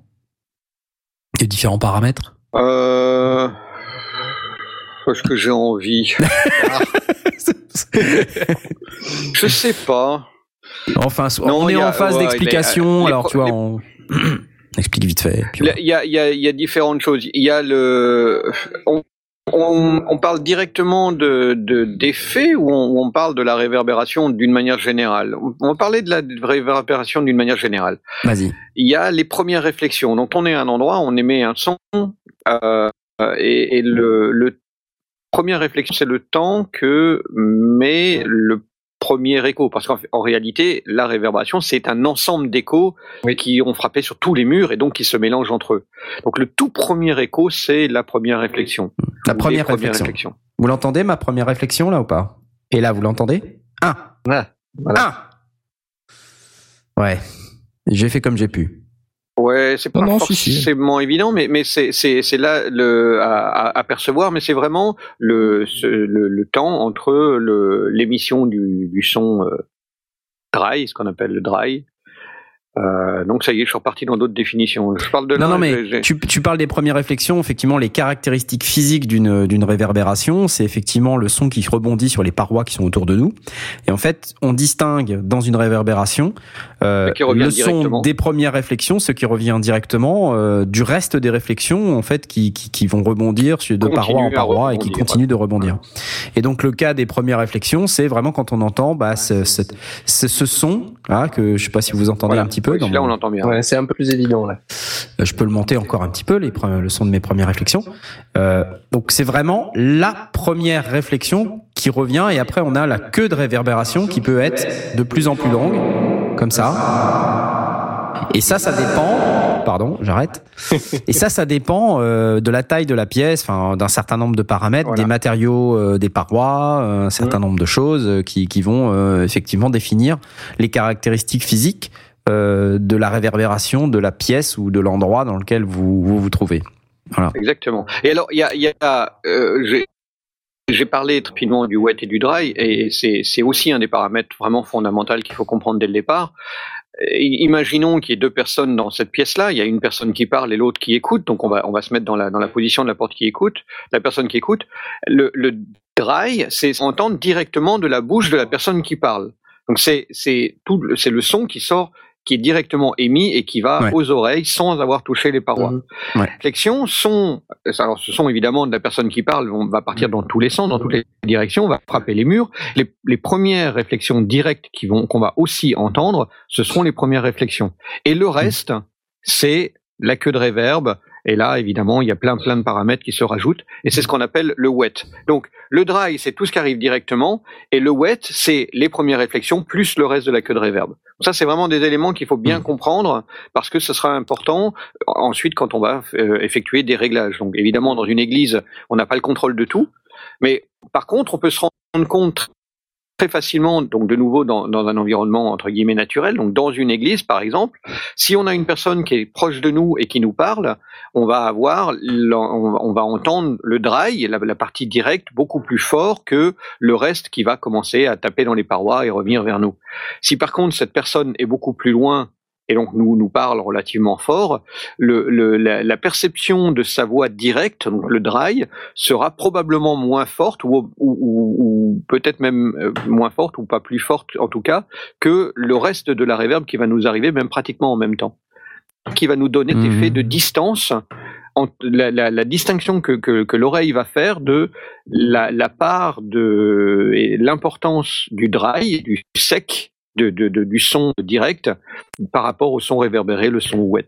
Écoute, faisons un exemple euh, pour que les Ouais. gens euh, comprennent bien. Là, ce dont on est en train de parler, c'est c'est cet effet de distance qui va être introduit par euh, la perception qu'on va avoir du son sec par rapport au son dit diffus ou du ou du wet. Et dans le wet, vous avez bien compris, on a distingué deux catégories les premières réflexions et le et la queue de réverb, euh, que moi j'appelle le, son diffus puisqu'il est pas, il provient pas d'une direction en particulier, il est partout à la fois. Et donc, euh, si on veut donner un, un exemple, c'est assez simple. Donc là, par exemple, euh, vous entendez de la réverbération. Euh, là, je suis très près de vous. Je suis très près de vous. hein, je, vous, vous entendez que là, je suis, euh, je suis très près de vous. Euh, je pourrais être beaucoup plus, beaucoup plus loin euh, si, euh, si j'enlève, par exemple, ça. Non, je vais pas y arriver. Non, tu as fait l'inverse. J'ai fait l'inverse. Non, mais en fait, j'essaye de, j'essaye de faire en sorte qu'on entende, euh, qu'on entende ma voix euh, Le wet. Plus de uniquement. wet que de ouais. Voilà, plus de wet. Voilà, on a perdu. Alors là, ouais. Ouais, alors là, on a dit, ouais, noyé mais- dans mais sa c'était dans le désert, donc du coup, Non, mais donc, euh, je- il faudrait que je parvienne à, à remettre le truc en, en poste comme il faut. Et là, je sais pas pourquoi j'y arrive pas. Euh, mes scènes, ils sont tous en prêt. Hop. Donc là, si j'envoie du son, si je. Ah ben voilà. voilà, là, t'es très loin. Donc là, est-ce que vous m'entendez? Oui, on t'entend, mais t'es très loin. Donc là, je, You je me rapproche progressivement. Je me rapproche, je me rapproche, je me rapproche. Attention Voilà, le mur. Là, on t'entend. voilà, là, on t'entend. Donc, non, eff- effectivement, c'est intéressant parce que ça va permettre euh, ensuite, euh, au niveau du, du, du mixage ou de, ou de l'effet de ce que l'on veut donner, de, de donner cet effet de d'éloignement. Exactement. Euh, et après, euh, dans, dans le sound design, dans tout ce qui va aller- derrière, euh, c'est intéressant. Mais euh, je vais, je- j'ai bien envie de, de laisser la, la, la main ou le, le stage à, à Jay parce que t'as as, préparé, je vois en, en, en backstage que t'as as préparé, préparé pas mal de trucs. Donc, euh, t'as aussi des définitions à nous, à nous donner, non? Ben, euh, Il y a différentes euh, réverbes. hein. Il y a la réverbération euh, numérique, euh, donc c'est ce que vient d'expliquer Knarf. Oui, oui. Et on a ce qu'on appelle la réverbe à convolution. Alors, Oui. euh, elle est beaucoup plus. euh, Bah, elle est numérique aussi, mais euh, en fait, elle s'appuie sur un sur un fichier, euh, enfin sur une prise qui a été réalisée au préalable d'une pièce. Voilà, Oui. c'est une. En fait, euh, on, a- on va capturer l'empreinte euh, de Ouais. la réverbération dans d'une pièce à l'aide d'un bruit blanc ou d'un bruit rose, je sais plus exactement, Euh, Ouais. avec des micros très précis, euh, qui est placé vraiment correctement et tout, pour capturer les les premières réflexions, la diffusion, la densité de, Mm. de de ce que produit la pièce. Et ce fichier-là, on va ensuite le mettre dans une réverbe à convolution. Et le résultat va faire que votre euh, signal euh, sonore que vous voulez, euh, vous voulez appliquer à reverb va se retrouver avec l'empreinte de, de, la pièce qui a été enregistrée dans laquelle vous avez mis le fichier dans. C'est comme un patron, c'est comme un genre de patron euh, qu'on utilise en couture, hein, typiquement, euh, mais pour une réverbération. C'est-à-dire qu'on va prendre l'empreinte, comme comme tu dis, et que cette empreinte, elle prend diverses formes. Ça peut être une impulsion avec un pistolet, ça peut être un bruit blanc, ça peut être euh, tout un tas de trucs. Du moment qu'en fait, euh, Et toutes les fréquences qui soient. Ah, oui, c'est- oui. Et voilà, ça doit contenir toutes les toutes les fréquences. Et en fait, du moment que le le, le plugin euh, qu'on va utiliser ensuite euh, interprète, euh, sait interpréter ce signal entrant pour pouvoir appliquer le, le, le modèle euh, qui, est, qui est dans l'empreinte sur n'importe quel autre son. Euh, voilà, on peut prendre à peu près n'importe quel type d'empreinte. Il faut juste que ce soit la même chose à l'entrée et à la sortie. C'est-à-dire que quand on quand on prend une empreinte de type impulsion avec un pistolet, alors la réverb à convolution, elle s'adapte euh, si elle a été prévue pour prendre des empreintes euh, qui ont été faites au pistolet, ben voilà, ça prend des empreintes au pistolet. Sinon ça, sinon ça, si ça prend du bruit blanc, euh, il faut, il faut des empreintes, il faut des réverbes à convolution qui prennent du bruit blanc. Parce qu'en fait, toutes les impulse ce qui est response sont pas dans forcément la- dans la- compatibles euh, dans les, dans toutes les réverbes à convolution. Mais je m'égare. Oui. Ce qui est, intéressant, c'est la, prise de ces impulsions, c'est que on, on peut aussi les, simuler, mais d'une manière, euh, en tout cas au départ, on allait véritablement dans les pièces et on définissait où était. On, je parlais tout, tout à l'heure de la personne qui parle et de la personne qui euh, écoute. Donc on définissait à quel endroit on allait tirer le coup de pistolet, c'était entre guillemets la personne qui parle, et puis l'endroit où on allait mettre son micro, c'est la personne qui écoute. Et donc on peut mettre des gens près ou des gens loin. On peut mettre des gens, si on, si on parle d'une église, on peut mettre des, des l'impulsion, on peut la tirer dans, dans le cœur et puis enregistrer euh, à partir de, de la nef. On pouvait euh, enregistrer euh, dans, sur une salle de, de, de spectacle, on peut faire l'enregistrement où on va tirer notre impulsion à partir de la de la salle, de la scène, et puis euh, enregistrer euh, au premier rang, au dernier rang. Ouais. dans les balcons, on peut aussi faire des, des effets assez spéciaux en tirant et donc on va repérer aussi un son bien particulier derrière une porte d'un bâtiment.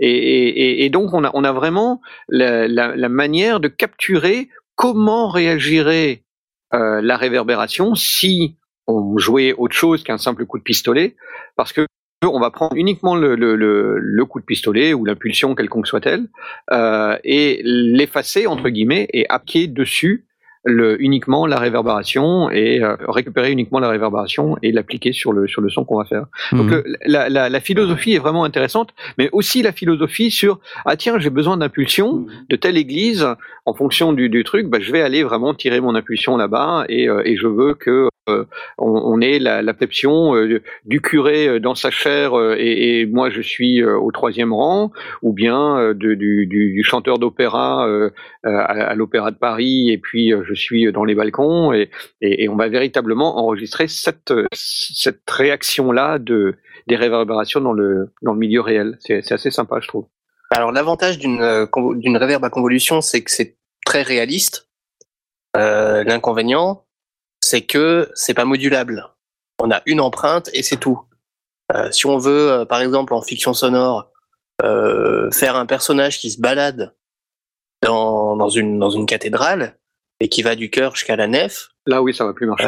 on va pas prendre une réverb à convolution parce que ça sera une empreinte qui a été faite à un endroit précis de la cathédrale. Et si le personnage se déplace, évidemment, dans la vraie vie, les propriétés acoustiques changent, mais on peut pas changer les propriétés acoustiques de cette réverb euh, dans, dans, dans, dans- avec une réverb à convolution. Oui. Par contre, tu peux, tu peux quand même euh, changer euh, tes paramètres. On peut changer certains paramètres. euh, oui, tu ça, peux changer le damping, des choses comme ça. Voilà, le- Ouais, par exemple, là, je suis dans une baignoire.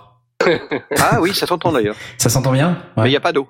Non, mais je, je peux par exemple euh, le- augmenter le decay euh, un tout petit peu parce que j'ai un paramètre pour le faire.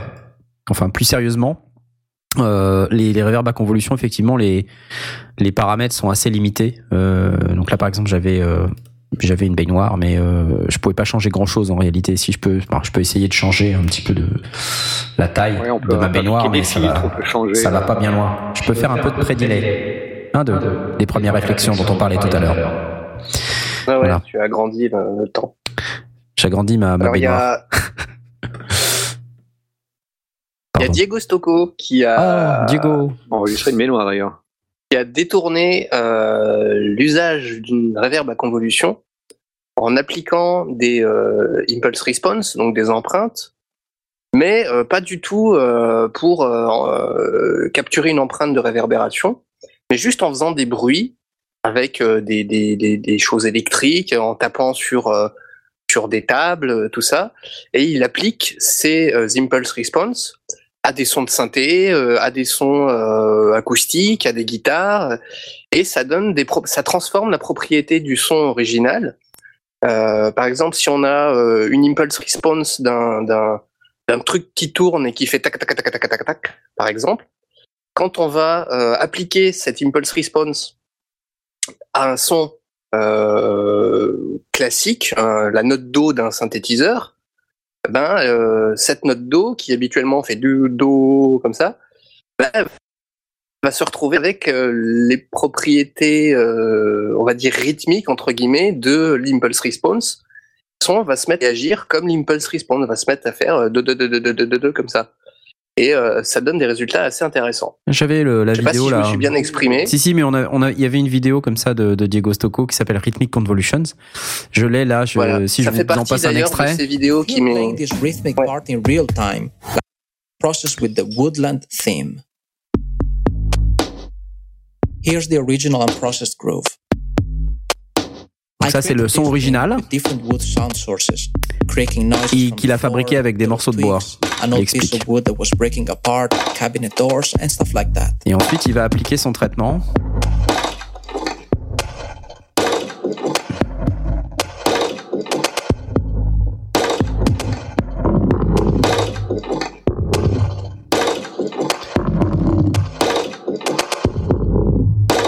Assez impressionnant parce que il ajoute euh, de plus en plus de reverb à convolution. Et donc, euh, c'est, c'est, ça permet de voir à peu près jusqu'où on peut aller en termes de, en termes de d'effets de sound design. Euh, par exemple là, In case you're wondering, I am moving the faders up and down with the controller in real time as I am recording this. But if you prefer, you can always automate the whole session for a more accurate control. Donc ça fait des sons qui peuvent être complètement inattendus et évidemment qui n'ont rien à voir avec l'original. Donc c'est effectivement la- la- l'aspect un peu complètement créatif. irréel. Ouais. Mhm. Donc il est fort pour Ça. Diego. C'est un peu comme la, un peu comme la synthèse, euh, euh, c'est la synthèse qui euh, reproduit les propriétés acoustiques euh, d'un- son à l'intérieur d'un environnement euh, avec Mhm. divers matériaux. Mhm. Ça reprend un peu, un peu le, le même principe, puisque ça modifie les propriétés euh, acoustiques d'un son original grâce à une empreinte euh, qui, est, détournée, puisqu'on ne mesure pas euh, l'empreinte acoustique d'un environnement, mais qu'on utilise vraiment le, mouvement acoustique, la rythmique acoustique que produit l'empreinte qu'on a capturée. Bien, je vous propose qu'on fasse une première pause et qu'on aborde ensuite euh, bah, d'autres euh, d'autres aspects techniques euh, de la réverbération. Et donc, comme Aurine n'est pas là, c'est moi qui ai préparé ce soir la playlist. Et euh, j'ai décidé que j'avais envie d'écouter du Magoyon. Je sais pas ce que vous en dites. Oh, Euh, Ouais, c'est bien, c'est pas mal. Ouais, c'est bien. hein. Et donc euh, ce soir, on, on va s'écouter euh, Kraken Palace euh, de Magoyonde parce qu'on aime bien le Mago et puis même s'il est pas là, bah, on aime bien qu'il soit un peu avec nous. À tout de suite. Ciao.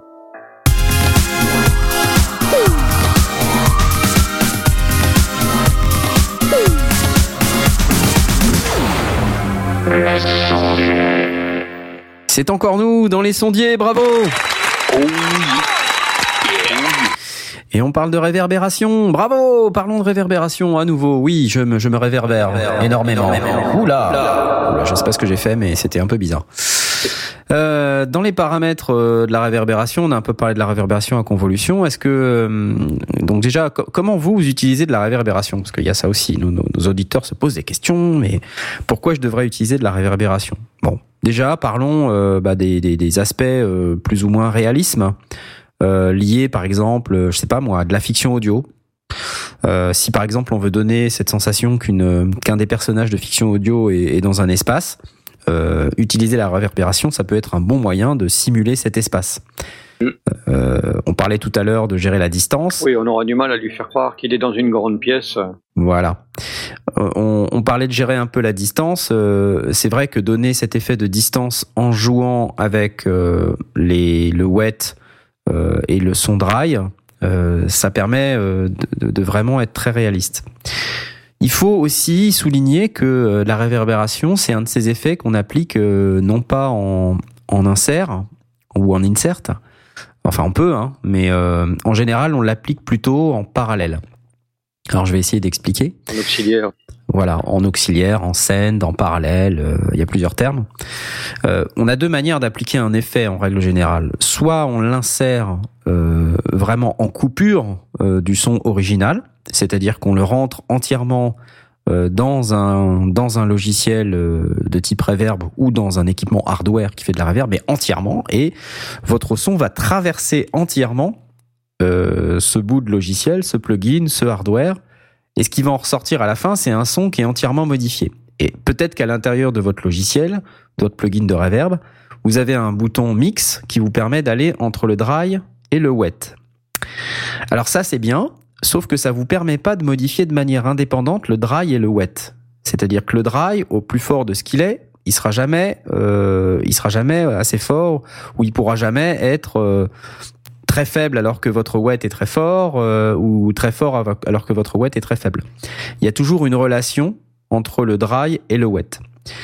L'autre manière, et donc pour- pourquoi je vous dis ça, c'est parce que justement ça pose des problèmes. Vous pouvez pas faire tout, euh, tous les types de réglages avec ce, avec euh, une reverb en coupure de votre son, en insert de votre de votre son.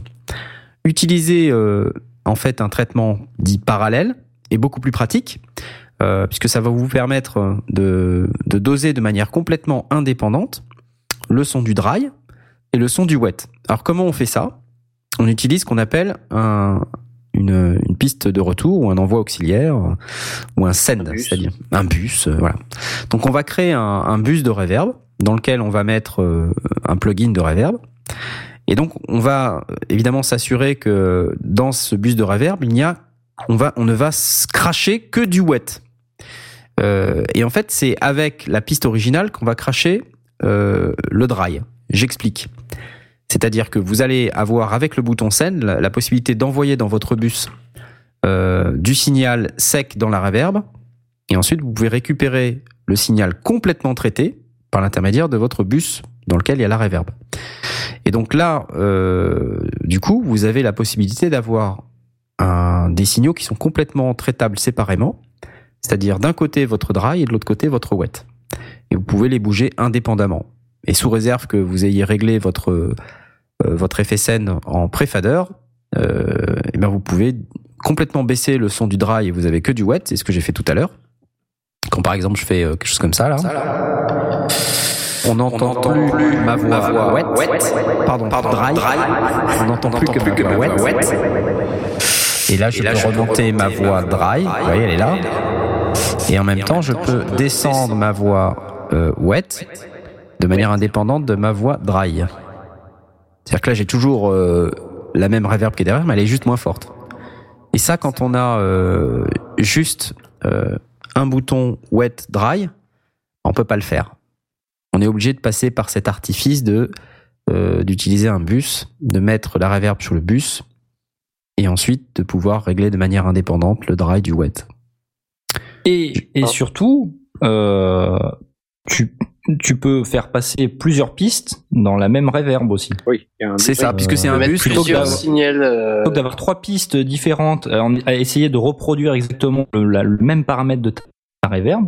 Tu as bus qui va coter le son de, de toutes les personnes qui sont dans la même pièce euh, et qui vont le faire passer par cette reverb et euh, tu auras qu'à faire ton réglage une fois quoi. Et si, et si ces personnes sont à des emplacements différents, on pourra régler leur niveau de dry personnel et avoir une reverb générale. Voilà. C'est vrai que c'est- c'est Donc imaginons la situation suivante. On a euh, une fiction audio avec euh, une scène qui se passe euh, dans une grande pièce, avec des gens qui sont pas situés au même endroit par rapport à l'auditeur. Mettons que l'auditeur c'est la est à un endroit de, de la pièce, euh, la personne qui, qui écoute la fiction. Donc près d'elle, il y a euh, quelqu'un qui est au premier plan, dont on va entendre très fort le dry, et puis finalement euh, pas trop fort le wet. Et il y a quelqu'un qui est un peu plus loin, et là on va s'arranger euh, dans notre mixage de, fiction audio pour descendre le dry de ce personnage secondaire, euh, mais le wet il va être au même niveau, puisque c'est aussi une propriété de la reverb, c'est que le son diffus, et ça euh, retenez-le bien, le son diffus il est au même niveau quel que soit l'endroit de la pièce. C'est une caractéristique physique de la réverbération. Et c'est ça qui va donner l'impression de distance. Donc, avoir une seule reverb paramétrée dans un bus et envoyer tous les personnages qui sont censés être dans cette pièce dans cette même reverb, ça va vous donner plus de réalisme. Et ensuite, c'est avec vous. un seul calcul. Avec un seul calcul, ouais, tout à fait, puisque Oui. on n'a pas besoin de calculer trois fois s'il y a trois personnages. Ça économise du CPU. Une reverb, ça, con- ça consomme quand même pas mal de CPU en Ouais. général. Exactement. Alors, sachant Alors- que si vous traitez le son dry, Ouais. c'est du son traité dry qui va partir dans le wet. Mais ce qui peut être marrant aussi, c'est de traiter le son wet. Euh, donc vous aurez une réverbération traitée. Mais, j'ai dit des bêtises, hein, mais mettez un compresseur sur un son dry, ça va être un son compressé qui va partir dans le wet. Mais vous pouvez choisir aussi de compresser uniquement le son wet avec ce système. Alors, euh, je ne sais pas pour quelle raison on compresserait un son wet, mais euh, Ah bah pour donner un effet artistique, hein, tout Voilà. Un compresseur, autre chose, hein, une Euh, on- égalisation. hein. voilà, on peut égaliser, on peut voilà. Alors on peut, faire sur l'égalisation, c'est assez intéressant justement pour éviter que, pour, pour donner cette impression d'avoir une, une réverb assez forte, mais euh, qui, ne, qui, qui permette quand même de rester que, que la voix principale, le, le dry, soit reste intelligible, qu'il n'y ait pas trop de chevauchement à cet endroit-là. On peut un petit peu tricher et utiliser euh, une, euh, une équalisation sur le retour. Mais imaginons qu'on ait euh, une batterie, euh, par exemple entière, qu'on en- qu'on envoie dans une reverb. La grosse caisse dans la reverb, ça va tout éclater, en fait. Ouais. Et donc, euh, ce qu'on peut faire, c'est euh, bon, soit on envoie très peu de grosses caisses dans la reverb, ça c'est une possibilité. Mais si on n'a pas le choix, par exemple, et que toute la piste de batterie elle, elle est mixée ensemble et qu'on veut mettre un peu de reverb sur la batterie, on a aussi le choix. Euh, soit d'égaliser le signal à en avance de phase euh, et dans- et de d'enlever le grave euh, du signal d'origine qu'on envoie dans le bus de reverb. Mais si on n'a pas ce choix-là, une autre solution, c'est d'égaliser le signal de reverb, celui qui est, euh, enfin le wet qu'on récupère à la sortie de la reverb, et d'enlever le grave. C'est ça qui est chouette. À partir du moment où on commence à, à manipuler les routages, on peut vraiment euh, décider de, de- des différentes parties et appliquer des traitements différents sur les différentes parties. Pour, pour moi, c'est vraiment fondamental quand on commence à, à, à vraiment s'amuser, que ce soit en, en, en, en audiodrama euh, ou, euh, ou en, audio d'une manière générale pour faire du pour faire de la musique. Euh, c'est intéressant de bien bien connaître les, possibilités de routage des inserts, l'utilisation des bus, qu'est-ce qu'on peut en faire, est-ce qu'on peut envoyer en parallèle le même signal, des choses comme ça, parce que là on peut vraiment vraiment s'amuser ou euh, ou être euh, réaliste, irréaliste d'ailleurs, mais on peut tricher sur des choses sans que ce soit très très perceptible, des, des choses comme ça. C'est là où vraiment euh, quelqu'un qui commence à, à manipuler une reverb, je, je trouve qu'il est important qu'il commence à, à bien étudier les, les, les différences, euh, les différents paramètres qui sont à sa disposition, de faire des essais en, en les poussant fort, hein, comme on a pu le faire ici avec les exemples, euh, de, de mettre le drive pratiquement à zéro pour voir euh, à quel point le, le- cette impression d'éloignement arrive, euh, filtrer le, le, le wet, donc le retour, euh, ou, euh, ou appliquer autre chose, qu'est-ce qu'est-ce qui se passe si on le compresse, qu'est-ce qui se passe si on fait ci ou ça, parce que là on va, on va vraiment pouvoir comprendre les, toute la palette d'outils qu'on a à notre disposition, qui sont finalement relativement simples, mais euh, mais qui nécessitent de les tester, de les de, de les appliquer de se dire ah tiens qu'est-ce qui se passe si je fais ça? Euh, pour moi c'est la, plus passionnante de, la découverte du monde du, de sa de sa digital audio workstation ou bien de du, de sa console de mixage si si c'est par une console parce que là là on commence vraiment à s'amuser. Donc c'est essentiellement la compréhension de vos mécanismes de routage qui va vous permettre euh, de bien bien gérer votre réverbération. Donc là, on dépasse un peu du cadre de la réverbération à proprement parler, mais retenez que euh, effectivement les réverbérations c'est plutôt euh, des traitements qu'on applique en parallèle en règle générale. Rien ne vous empêche de les appliquer en insert. Hein. Euh, on peut très bien euh, mettre une réverb en, en coupure d'un d'un signal audio, c'est pas un souci. Euh, c'est juste qu'il faut Oui, comprendre que D'ailleurs, il euh, existe des plugins. D'ailleurs, il existe des plugins qui ont vraiment un réglage de de moins de enfin, de, de- de- Moins de dry, plus ouais, ouais, euh, ouais. de- du dry et du wet, donc qui, qui permettent de les traiter indépendamment euh, en, en Voilà. output. Donc c'est- on peut le faire, mais effectivement, là, on n'a pas la possibilité de gérer euh, l'exemple qu'on donnait de, de plusieurs tonnes dans une pièce qui ont plusieurs euh, personnes qui utilisent Ouais, la même reverb. des tons différentes dans la pièce. En fait, vous faites ce que vous voulez, mais nous, chez les sondiers, euh, voilà, on l'utilise en parallèle. en gros. Et, et on s'amuse. Et on s'amuse. Alors moi j'ai rien contre, hein, j'ai pas de, comment dire de, dogme euh, en la matière. J'ai rien contre les gens qui utilisent des reverbs en insert. C'est juste que c'est moins pratique euh, parce qu'on n'a pas toujours accès euh, à cette flexibilité du routage et de pouvoir ajouter d'autres trucs à l'intérieur de la même reverb. C'est dommage. Mais pour, autant, il y a des cas où il n'y a pas besoin. Hein. Si je prends le cas dans les années 80, on était fan de, la gated reverb, c'est-à-dire la reverb gatée. Alors qu'est-ce que c'est la reverb gatée C'est euh, l'effet un peu euh, Phil Collins. Euh, par exemple, quand Phil Collins il tape sur sa caisse claire, il y a une espèce de il y a une espèce de reverb euh, qui, avec une très très longue queue de reverb, mais qui s'arrête avant. Hein, et ça donne un effet. Donc, il faudrait que j'arrive à le reproduire. Puisqu'on en est là, est-ce que j'ai de la batterie là, par exemple? Je vais essayer avec ça, non? Qu'est-ce que vous en dites? Ah ouais, ça tient. Ah, vas-y. Alors, euh, ça tient bien la route. Alors, subtilité avec lesquelles tu fais les trucs. C'est si- Ah, c'est si, sans filet. euh, Hein. Je- c'est sans filet, c'est sans filet. C'est sans filet. hein. C'est sans filet. Alors, est-ce que je peux faire de la gated reverb avec ça? Euh, Ouf, putain. Euh, Tu t'es engagé là. euh. je me suis engagé. Engagez-vous qui disait. Là, on a la reverb. On a la reverb, on a la reverb. Est-ce que je peux le gate?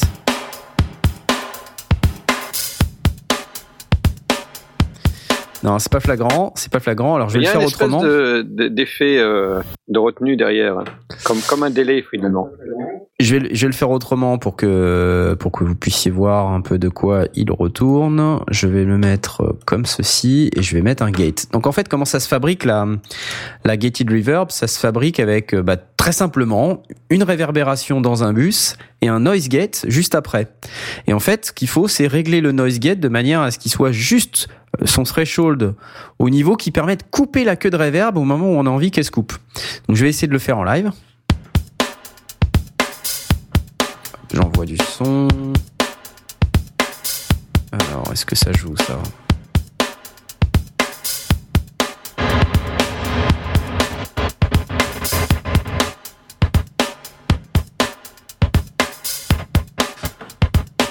Pas forcément très flagrant parce que j'ai j'ai Non, toute la ça- batterie. Ça, ça donne un effet. Euh, Ça donne un oui, effet, exactement. Et, euh, donc je vais essayer de couper un peu des, euh, des, des, des, des basses fréquences là pour, euh, pour essayer de faire un, d'avoir que la. Et ton gate, tu le mets avant ou après la reverb dans ton Après, la après. reverb. C'est sur la reverb. ouais. C'est sur la queue Ah ouais, de c'est reverb. après, ouais. C'est pour couper la queue de reverb quand elle commence à, dé- à baisser. D'accord. Ça donne une certaine longueur au, au son euh, original. Et ça crée une, une rythmique presque, presque décalée. Bon là j'ai Ouais, toute la. j'entends bien.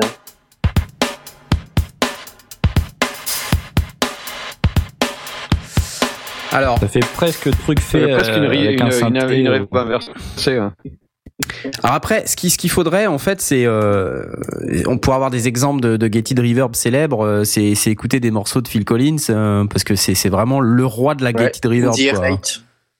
Euh, voilà, donc euh, c'est c'est le gars euh, qui, qui c'est sa signature en fait, en, en quelque sorte.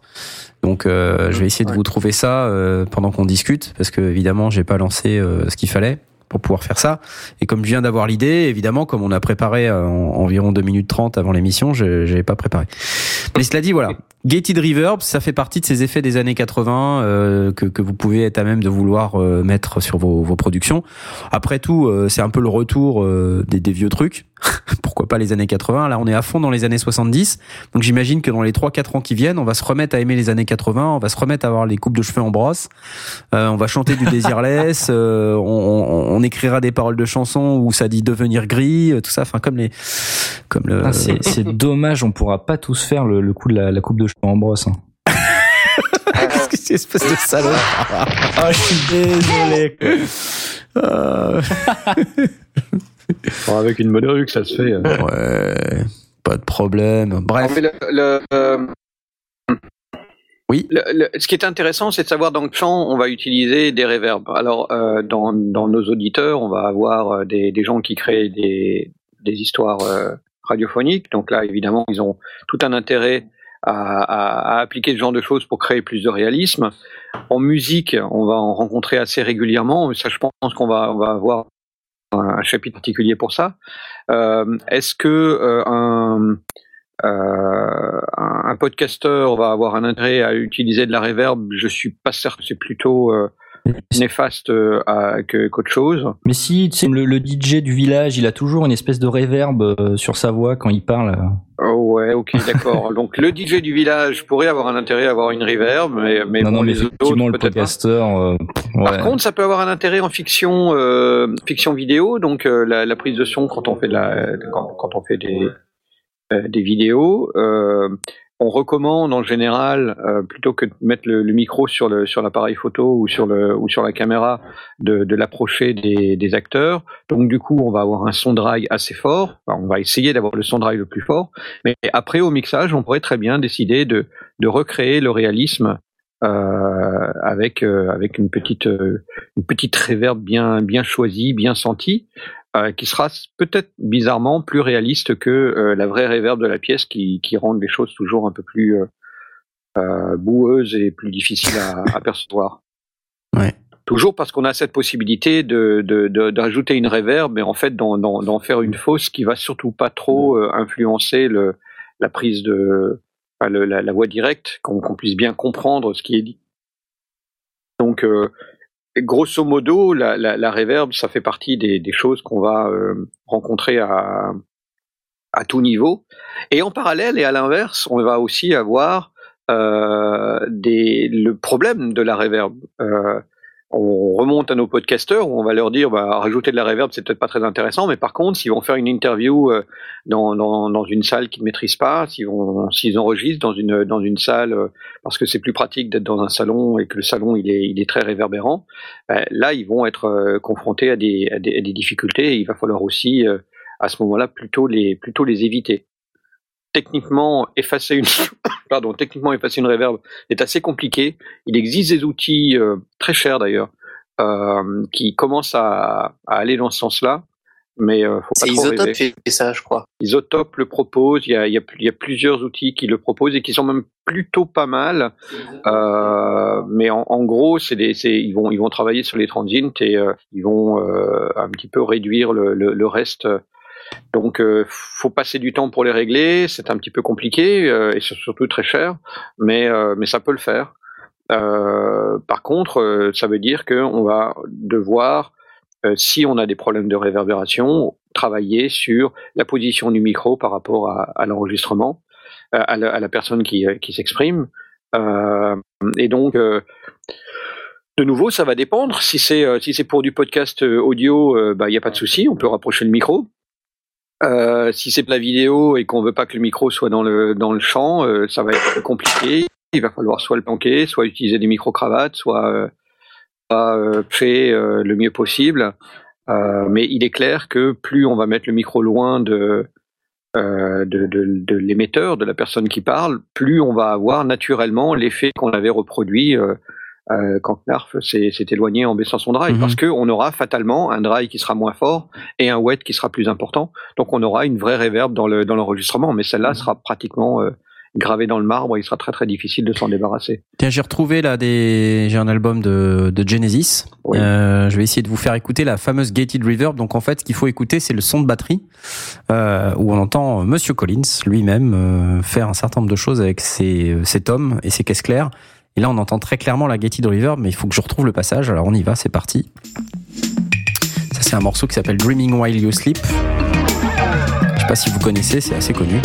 Voilà. Dreaming while you sleep. Et donc il y a un passage où euh, ça c'est Phil, c'est Phil qui chante Avec de la reverb. Hein. avec de la reverb. Alors là normalement, dans pas longtemps, il va utiliser sa batterie et ça va faire mal, ça va faire de la gated reverb.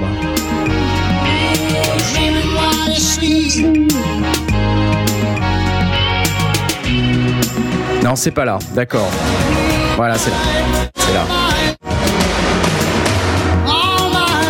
C'est ça. On l'entend mieux dans le break là. Attention, il arrive. Attention, c'est le break qui est là.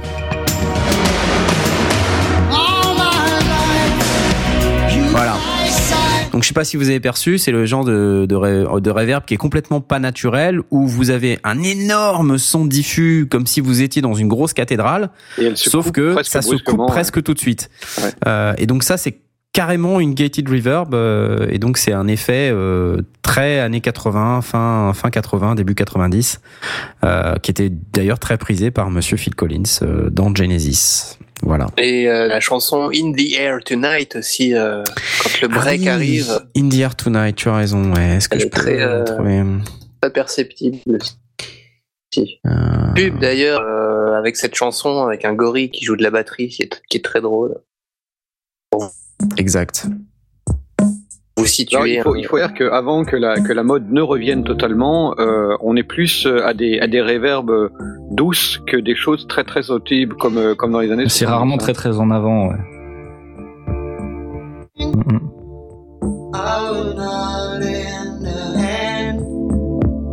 Tu avances un peu. Hein.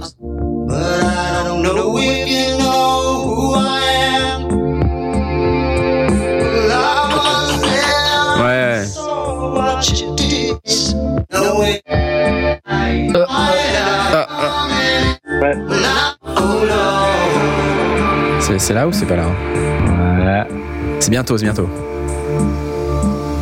C'est là, c'est là. Je sens que c'est là. Non, Non, Oh merde.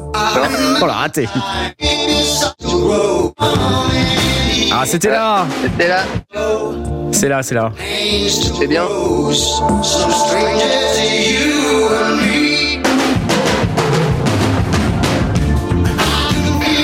Ah, ce bon vieux filou. Ah, oui, on a, entend a bien, Une, une gate qui arrive beaucoup plus tôt. Hein. Oui. Il y, a- a une reverb qui est ronde, mais elle est, elle est coupée pratiquement aussitôt. Ouais. C'est pas mal. On ne s'en lasse pas. Merci Filou. Euh, Alors dans cette chanson, il y a de la gated reverb, il y a du delay et il y a du vocodeur. Il y a du vocodeur, ouais. Je- J'entendais le vocodeur au début, là, c'est ce qu'il fait euh, avec sa voix bizarre, là.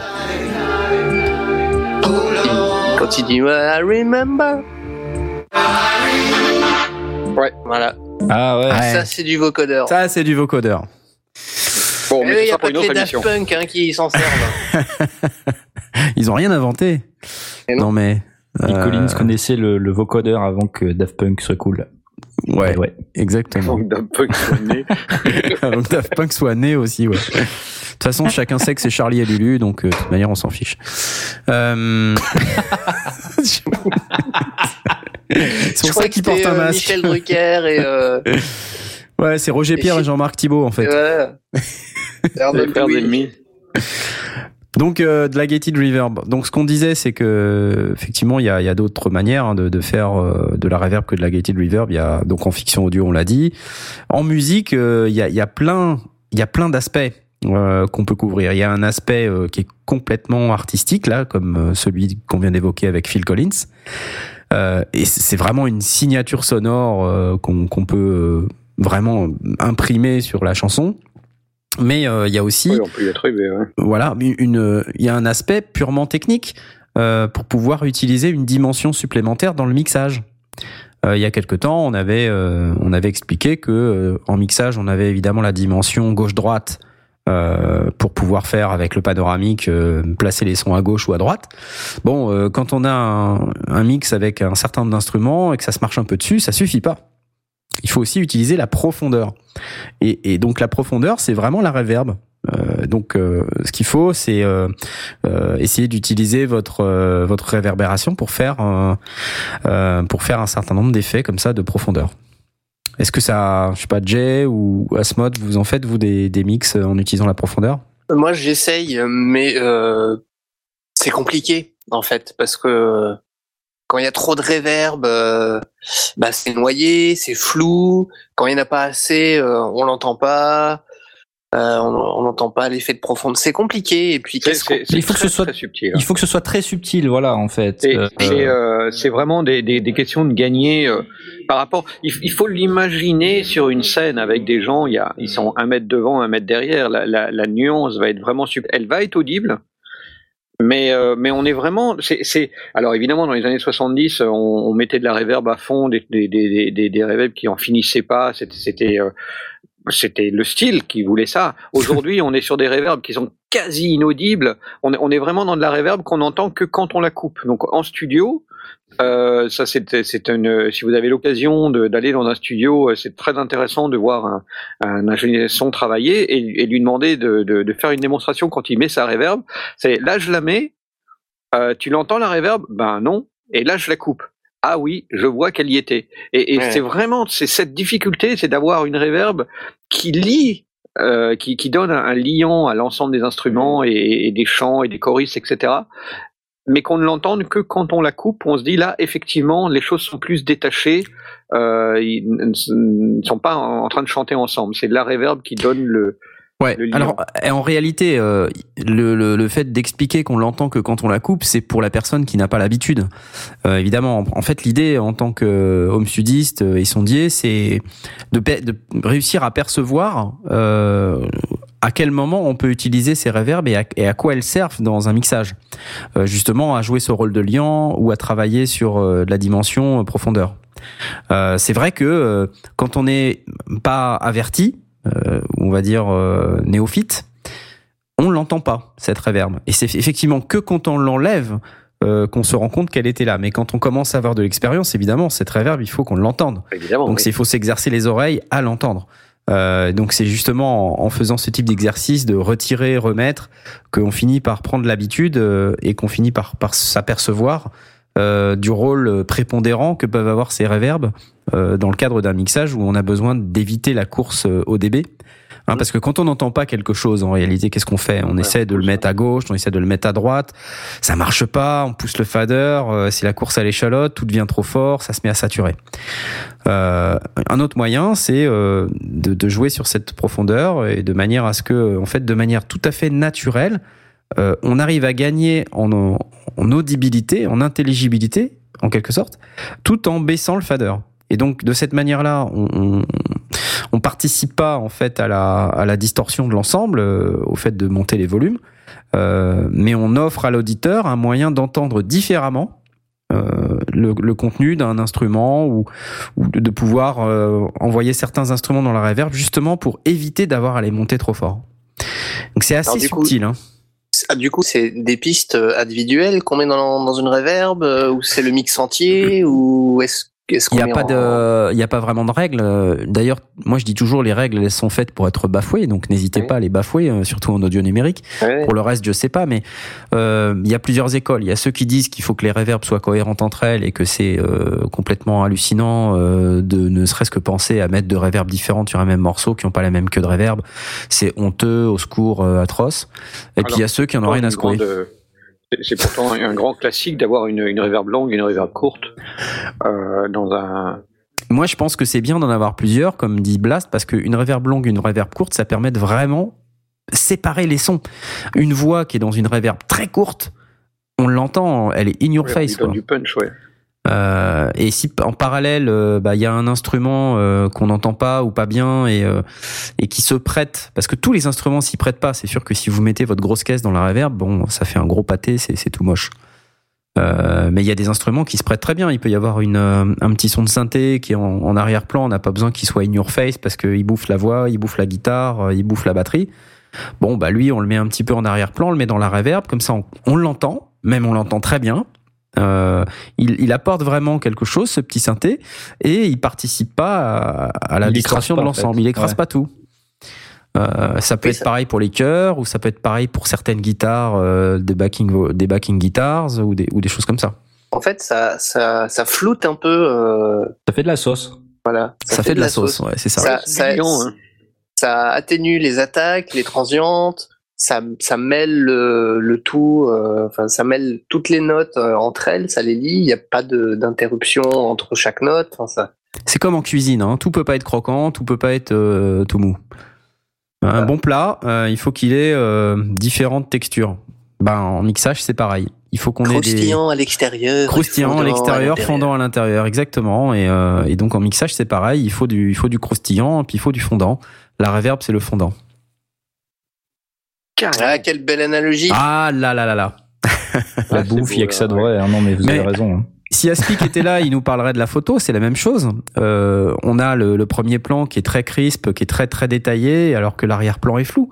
C'est exactement la même chose. Léonard de Vinci aussi pourrait le dire. hein. Léonard de Vinci pourrait le dire s'il n'était pas mort, le pauvre. On dit jamais rien, moi. On regarde la Joconde. Euh, Il a même inventé une technique de peinture en peignant l'arrière-tableau de la Joconde. C'est pas génial, Fou. ça. Le sfumato, ça s'appelle. Ouais, c'est- vrai oui, le, le, le- même pas côté courant. un peu fumé. Euh... Fumato. Ok. Et oui, dans les sondiers, on apprend des trucs, mais pas que Sur la peinture. Pas que sur, la le son. C'est génial, merci. Et euh, ouais, donc euh, quoi d'autre? Euh, En mixage, on vient d'en parler. Euh, bon, après, euh, on peut s'en servir comme d'un outil de sound design. Hein, Bah, euh, complètement. Par exemple, qui n'a pas essayé de recréer cette voix robotisée euh, avec une reverb Voilà, on peut prendre par exemple n'importe quelle reverb. Donc je vais essayer de le faire en live là. Une démo. Une, démo. Ouais. À l'arrache. Démo à l'arrache.com. Alors, euh, je mets une réverbération que j'ai ici et euh, je mets ma voix dans la réverbération. Donc j'enlève ça, c'est le gate. Alors, si je fais euh, une voix de une voix. Eh, ça marche pas. Ah, C'est parce que j'ai les filtres. Si je fais, si j'essaie de faire une voix de robot, une voix de robot, ça marche pas. Ah là là. Mais vous me prenez à l'arrache là comme ça, les mecs. Ça va pas ça. En c'est toi qui as proposé. Hein. Ouais, Ouais, c'est- vrai, c'est moi- moi qui ai demandé, proposé. hein, euh. C'est vrai, c'est vrai, c'est moi qui ai proposé. Ah, c'est pas mal. ouais. Oui, on- en ça fait, c'est bon, ça peut pas être un truc tout seul. On peut le combiner avec un petit délai, par exemple, euh, pour, euh, pour pour expliquer euh, un petit peu le le principe. Hop. Et là, t'es dans ta salle de bain, euh, du coup. Ouais, je suis dans ma salle de bain. J'aime être dans ma salle de bain. Un robot dans la salle de bain, mais qui a une voix normale. Ah. Donc là, voilà, je fais un. C'est quand je suis dans ma salle de bain, j'ai une voix un peu casserole comme ça. Donc là, c'est un peu trop. euh, C'est un peu trop. C'est pas assez. Là, si je fais cette cette voix un peu comme ça, bon, Ah, ça commence à ça commence à faire un peu un peu robotisé. Euh, c'est peut-être un peu trop long. Ouais, il faut que je mette oh, un petit peu de feedback comme ça. Voilà. Ouais. Là, ça Ah. vient. Voilà. Vous voyez un peu ce que je veux dire ou pas? Il y a, y euh, des, des ouais, presets comme pas- ça. c'est pas- Spring Verb. euh, C'est pas très parlant. Ouais. Bon, un outil de sound design. Voilà. Il y a moyen pas à- d'inverser la reverb aussi. Ouais, Oui, tout à fait. j'allais dire. Ah oui, oui. La Tout première fait, a- fois que j'ai euh, fait l'expérience d'une reverb euh, inversée, c'était dans World of Warcraft, vidéo de Blizzard. Le personnage de Sylvanas Coursevent utilise de la reverb inversée. Eh bien, quelle, quelle culture générale. Ouais, on ouais. peut aussi Ouais, faire du ça, freeze. tous. Regarde, on fait du freeze. Freeze Ah, c'est pas mal. C'est bien, non? C'est très utilisé en électro, euh, en musique électro, ça. Ah, C'est bien, hein Ouais, c'est trop, cool- trop cool. Je, je refais.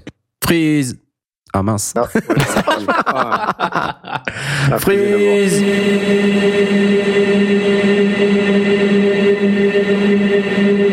Bon. Ça vous plaît? Non, c'est d'accord. cool. Disons que c'est. euh, ouais, on peut s'amuser avec, quoi. On s'amuse avec et je pense qu'il y a des, des paramètres de reverb et en fonction des, des plugins de reverb que vous utilisez, il peut y avoir des, des trucs inattendus. Euh, là, tout à l'heure, j'utilisais le plugin euh, de d'Ableton Live qui s'appelle Convolution Reverb. Euh, bah, il est vachement sympa ce plugin. Il permet de, de faire euh, tout un tas de trucs. Par exemple, là, il y a une reverb de type plate euh, avec la Convolution Reverb. Si ça me plante pas la figure, euh, si j'essaye de, de l'utiliser, ça fait ça. C'est assez bizarre. Comme ça, c'est mieux ou pas? Il y a beaucoup de fréquences basses. là. Il y a beaucoup de fréquences basses, effectivement. C'est assez particulier. Bah, après, il y a des endroits où, euh, voilà, il y a des fréquences basses qui sont plus ré- réverbérées que, que les aigus. Il y a des réverbes, des réverbes à l'envers aussi. Comme ça. Voilà. Ça, c'est un, un bon outil de sound design, typiquement. Donc là, moi, j'aime bien ça. Je peux, je peux, je peux, je peux m'amuser avec ça. Ah voilà, chacun ses, ça, chacun ses hobbies. hein. Il y a des gens qui font euh, des, des- des collections de timbres, et ben moi non. Est-ce qu'on peut parler des différents types de reverb euh, Les rooms, les plates, euh, les halls? Ah oui, on, va, alors on, peut, on peut commencer finalement par la, par la, réali- par la réalité et par les premières réverbes. Il y a, il y a les réverbes réels, mais, il y a, mais Aspot va peut-être nous, pouvoir nous parler de, de réverb dans les amplis de guitare, les, justement les rooms, les spring verbs, les compagnies. T'as déjà Mhm. eu l'occasion d'utiliser ce genre de- de- d'ampli? Non, pas du tout. Euh, Bon, merci. Va pouvoir nous parler. Non, non, pas du tout. Euh, non, bah, va sur- pouvoir ne sur- pas nous parler. Non, sur mon Vox, j'ai euh, une, euh, j'ai Incroyable. une reverb, ouais. Je crois, que- je crois que c'est une reverb à ressort. J'aurais pas exactement, Springverb, ouais. je me souviens plus, ouais. Donc c'est c'est un, c'est vraiment un type de reverb particulier. C'est c'est très vite, euh, très long en fait. Et ça fait très vite un son très large. Non, mais tu peux pas faire euh, euh, de reverb euh, vachement courte. Tu sais, comme si t'étais dans un petit studio, une petite pièce avec des, juste beaucoup de premières ouais. réflexions et pas beaucoup de pas beaucoup de sons diffus. Là, c'est très vite beaucoup de sons diffus en fait. Euh, Allez, je sais pas si vous avez eu l'occasion de voir ces espèces de jouets. Il y a, il y a des, des, des micro-jouets en plastique, euh, en général assez flashy, qui contiennent à l'intérieur un ressort. Donc c'est Ouais. des faux micros, hein, c'est juste des bouts de plastique euh, qui ressemblent à un micro. Ouais. Et euh, j'ai j'ai mes gamins qui ont ça, et c'est super parce que il y a effectivement un bête ressort dedans qui réagit quand on parle dedans et qui, qui, qui donne un l'espèce de robot que que Knarf nous faisait tout Exactement, à l'heure. euh, et et- et c'est assez proche de, alors en évidemment plus plus euh, plus gadget et, et plus joué que ce qu'on a dans les dans les amplis, mais il y avait vraiment cet effet de faire passer le ressort. à travers des ressorts et de, et de créer le spring verb. Ça fait, On ça fait ce genre de euh, reverb, les, les reverbs à ressort. C'est ça, ouais. Et ça a une espèce oui, d'effet, de, de, de résonance qui est métallique qui, qui dure Très métallique, ouais. Très métallique. Donc bah, la manière dont ça fonctionne, c'est un vrai ressort qui réagit à l'audio et puis qui en vibrant euh, produit du son. Et euh, donc c'est génial. Parce que euh, électriquement, été très utilisé très longtemps et c'est encore uti- utilisé. c'est dans encore les- utilisé ouais, dans les dans les amplis Il de des- guitare, euh, il les il y a des reverbs, amplis- c'est ça. Des amplis qui ont euh, la fonction, ouais, tout à fait. Et on a la ça, même chose avec les plate reverbs Les plate Bah. reverb, ouais, qui étaient le Ouais. même principe. C'était c'était le son qui frappait sur une, une plaque de métal et qui qui était euh, qui rebondissait et qui donnait un, un effet un peu de slap euh, Exactement. et de et de, et de résonance le, le temps que la plaque arrête de, de, de résonner, de, de vibrer. C'était un, effet de résonance sur la plaque. Donc là, on était sur des sur des choses vraiment physiques et euh, et, et dans, dans les studios, on, on, avait euh, euh, certains studios étaient réputés certaines chambres d'écho et chambres de, de réverb, des, des, des couloirs qui avaient des sons particuliers, euh, parfois des des, des vides sanitaires qu'on utilisait, peut-être un micro, ça résonnait de manière particulière. Et il y avait vraiment des, endroits, je crois me souvenir, mais je ne suis plus certain que euh, au château euh, de où, le, le fameux château euh, en, France euh, qui, était un énorme studio de, de très réputé de, de musique, de, de prise de son et de mixage. Euh, il y avait des, des endroits où on mettait en permanence des euh, hauts micros pour pouvoir envoyer du son et le récupérer après la réverbération. Ah, C'est sympa. C'est pas le château d'Hérouville Si, le, château d'Hérouville. Donc je crois qu'au château d'Hérouville, il y avait une de ces, de ces chambres où euh, on, envoyait de manière euh, régulière des, sons dedans pour aller créer, utiliser des réverbes naturels sur, euh, avec des murs, avec une forme, avec, avec une certaine longueur, avec des, des, réactions bien particulières qui plaisaient, qui donnaient des, effets que, que les musiciens, les artistes voulaient récupérer. J'ai, entendu parler aussi de d'enregistrement, je crois que c'était sur, euh, sur un album de Pink Floyd, Ah ouais, où ils ont carrément mis un micro, ils ont, ils ont ouvert la, la, la studio, ils ont mis un micro dans le fond de la, de la, du, du couloir pour récupérer euh, du son euh, dans le couloir, parce qu'il y avait une réverb particulière qu'ils ont pu injecter ensuite dans leur mix. Euh, donc il y a, il y a plein de, de gens qui utilisaient les réverbes naturelles euh, là où elles avaient lieu euh, pour aller mettre des micros là où c'était et qui, ré- qui appliquaient en fait le même principe que le wet dry, c'est-à-dire que ils avaient leur enregistrement de leur batterie ou de leur instrument tout à fait naturellement, et puis ce micro qui était placé là, il était juste injecté un petit peu dans le mix, comme on le ferait avec euh, avec un retour de, de reverb pour euh, hein, ça me ça donne l'effet que je l'effet que je veux. euh. Donc euh, avant de, de d'aller d'avoir avant tous les tous les plugins qui les qui les ont simulés, on avait des des, des vrais effets physiques Oui. sur la reverb. Très très vite, évidemment, on a on a commencé à les à les numériser parce que euh, on a on a eu très vite la possibilité de d'utiliser de l'électronique pour pouvoir euh, pour moi le neck ultra final c'est les, les reverbs à convolution qui finalement sont cette espèce de mix entre la réalité ou une simulation de la réalité mais en tout cas euh, la, la possibilité de, de, de prendre la réalité et de et d'appliquer de manière numérique informatique euh, le, cette, cette réalité et de l'appliquer sur un enregistrement qui a été fait dans dans des, des, con- des conditions tout à fait différentes. C'est la, la beauté de, de, de tout ça. Et évidemment, il y a les reverbs qui sont, euh, y compris les, les, les plus chers et les plus efficaces, enfin en tout cas les, les plus réputés, euh, les lexicones et compagnie. Ouais, donc justement, et Euh, parlons un peu de euh, de ces réverbes qui sont qui sont un peu différentes euh, entre elles. On a la, comme tu dis, la réverb à convolution, ça nous permet maintenant de euh, de, de, de, prendre des, des des impulse response d'endroits célèbres ou qui ont une réverbération très particulière et recherchée. Euh, mais euh, ça n'a pas toujours été ça. Et euh, on l'a dit tout à l'heure, il y a, y a les réverbérations qui étaient présentes, par exemple, dans les amplis de guitare, euh, qui n'étaient pas hyper réalistes, euh, qui étaient elles-mêmes issues de, de techniques pour recréer de la réverb de manière un peu artificielle avec des plaques de métal ou des ressorts. Euh, on a eu aussi toute une période où euh, il y avait des algorithmes mathématiques qui étaient utilisés dans euh, des, effets euh, externes euh, sous forme de boîtes euh, en format rack 19 pouces ou autre. Euh, et donc les fameuses lexicones, les, Yamaha, euh, les euh, voilà, il y a tout un tas de marques comme ça qui étaient spécialisées dans la fourniture de d'effets de type euh, reverb hardware.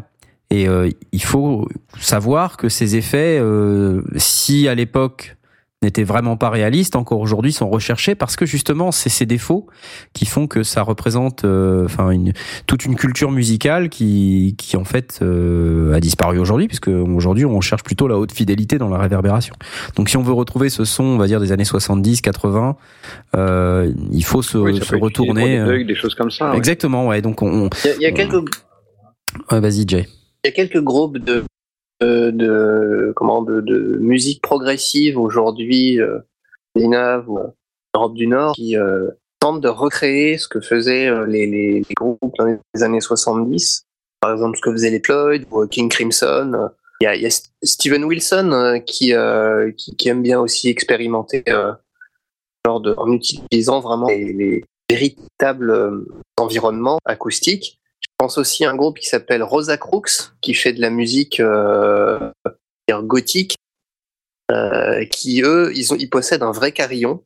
Euh, Ils jouent, ils jouent du, vraiment avec des grosses cloches, euh, en, donner des noms et tout. Enfin, c'est super marrant. Leur, dernier album ou leur avant-dernier album, ça, ça fait un, un petit moment que je les écoute plus. Ils ont enregistré dans une grotte, dans, une, dans, dans une vraiment dans une caverne Mhm. où ils ont dû, demander euh, l'autorisation euh, mairie, enfin conseil régional, tout ça, à l'office national des forêts, enfin tout machin de la nature et tout, pour pouvoir enregistrer euh, leur, carillon pour parce que ils voulaient un son très particulier et il y a encore des groupes comme ça qui font qui font ce genre de choses. Mhm. Oui, alors est-ce que c'est du purisme pour du purisme ou est-ce qu'une convolution aurait pu faire le même boulot euh, Je ne sais pas. Difficile à dire évidemment, mais euh, mais ouais, il y a, il y a- il y a des gens qui cherchent. Enfin, le, la, la quête de la réverb, c'est euh, aussi, euh, en, en tout cas pour des pour des les, les gens qui créent des albums, les, les, les producteurs, les, les mixeurs, euh, et, et aussi un certain nombre d'artistes qui ont des, des visions assez arrêtées de ce qu'ils veulent. Euh, c'est euh, la, la même du, du Graal que euh, le le couple préampli micro euh, dans, dans, dans les studios. C'est c'est Ouais. des c'est la bouteille à encre aussi. C'est assez, euh, ouais, ça fait ça fait partie des choses vraiment importantes parce que c'est comme comme clé la signature finalement. Alors soit on en veut une extrêmement discrète et, et on, et on va en choisir une qui soit euh, de la meilleure qualité possible et, qui serve uniquement pour la pour l'aspect liant et autres. Mais dès qu'on va euh, vouloir l'utiliser comme signature sonore, euh, ouais, bah, c'est l'une ne vaut pas l'autre et, des réglages sont vraiment fondamentaux. Mhm. Euh, en même temps, quand tu es un groupe de musique et t'as un carillon, Ouais. c'est quand même la classe de- d'enregistrer dans une grotte. Ouais, j'imagine. Ouais, ouais, non. Oui, en plus, il y a, il y a le plaisir de de de- de- d'avoir une histoire particulière et de, et de se faire plaisir aussi. hein. Je pense que c'est principalement ça, en fait, plutôt que l'élitisme ou euh, espèce de branlette intellectuelle du moi je du son pur. Oui, et et il y a- et- et il y a peut-être il y a peut-être un fond de vérité. Hein. euh, euh, à un moment donné, le, le- la vérité, elle est dans dans, dans l'oreille de ceux qui ouais. écoutent. Hein. euh, Bah, Donc, euh, pas- c'est pas critiquable en soi. Non, mais je critique pas, hein, c'était Non, non, pas non, mais plus je, euh, je comprends, je comprends bien. Je comprends bien, mais c'est méprisant, mais, c'est c'est c'est effectivement euh, euh, pour moi c'est une question qui se pose mais c'est toujours dans, l'esprit euh, toujours cette cette nuance entre le home studiste et et, et, le studio pro euh, ou le ou le ou le groupe pro. Évidemment on a on a aussi euh, intérêt à ce que font les pros pour pour un petit peu les imiter. Et c'est là où je me dis est-ce que euh, personnellement j'irais installer un carillon dans, un, dans une grotte ou est-ce que j'irais simplement avec un micro euh, ou une paire de micros euh, enregistrer une impulsion et puis euh, Et après, je me débrouille en studio, même si c'est pas Mais- aussi parfait. Pas un, Mais voilà. pas un carillon forcément. Tu Ouais, vois, non, euh, moi je, je pense à un truc. euh, J'avais vu une vidéo, c'était euh, sur l'enregistrement d'un titre des Dukes, c'était l'ingé son belge, là, Charles de. de... Ouais. Et euh, alors lui, il, il, il voulait refaire une petite reverb de, de type room en fait, donc euh, dans, dans une pièce de taille euh, pas forcément très très grande. Et euh, alors plutôt que d'utiliser un plugin ou quoi, alors euh, ça part toujours du principe du fait que tu as déjà fait des tests et tu sais que ça marche. Mais euh, il a mis une baffle toute con dans une dans une chambre type tu sais chambre d'hôtel en fait, avec un lit, etc. Pas une grande pièce. Il a mis une baffle dans un coin de la pièce, un micro euh, dans dans le couloir euh, de la de- d'entrée de la chambre. Il a il a joué la piste, donc je crois que c'était une piste de guitare. Il a enregistré la réverb de la pièce. Et après, il s'en est servi dans son mix. Et tu vois, Ah ouais. ça demande pas, euh, ça demande pas euh, du matos de dingue, tu vois. Ça demande juste un micro, une baffle et une pièce en fait. Et je pense que ça vaut le coup d'essayer, peut-être de, de voir ce que ça donne. Euh, ça peut donner parfois des, des résultats euh, surprenants et plutôt pas mal.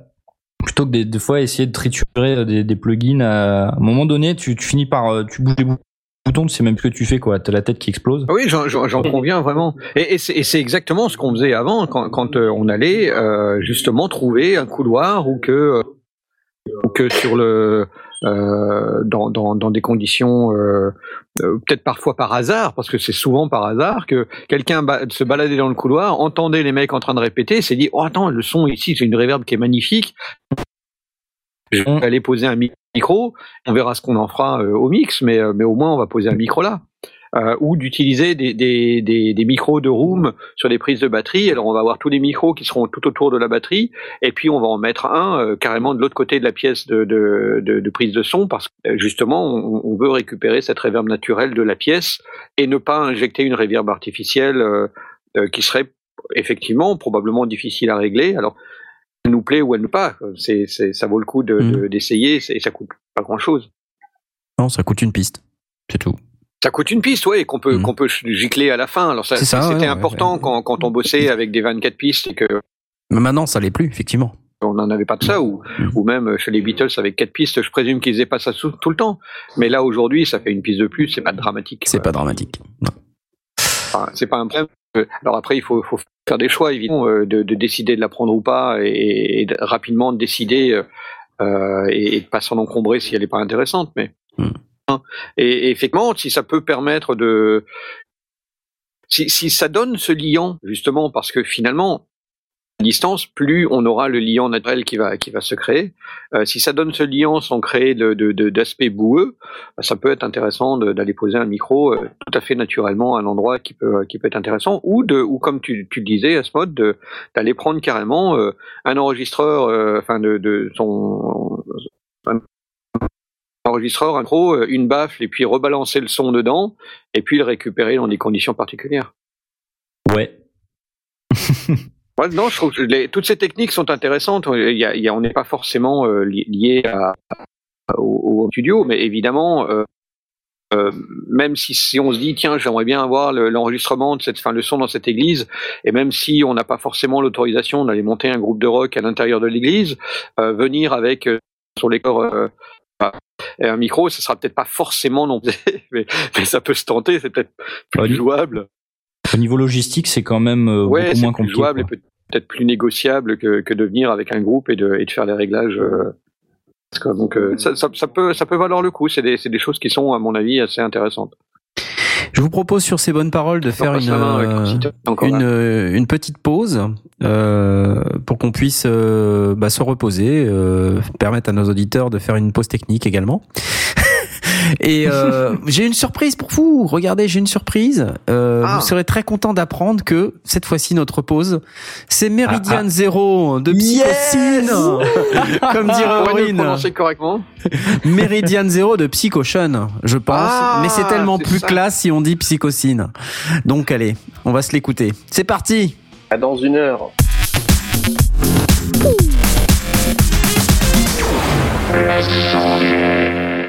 Nous voici de retour dans les sondiers. Euh, on va devoir, euh, vous présenter un peu nos excuses pour cette connexion bien, bien, bien pourrie que nous avons ce soir. Euh, apparemment, on coupe un tout petit peu. Euh, J'espère que ma voix est relativement audible, euh, mais on va quand même s'applaudir.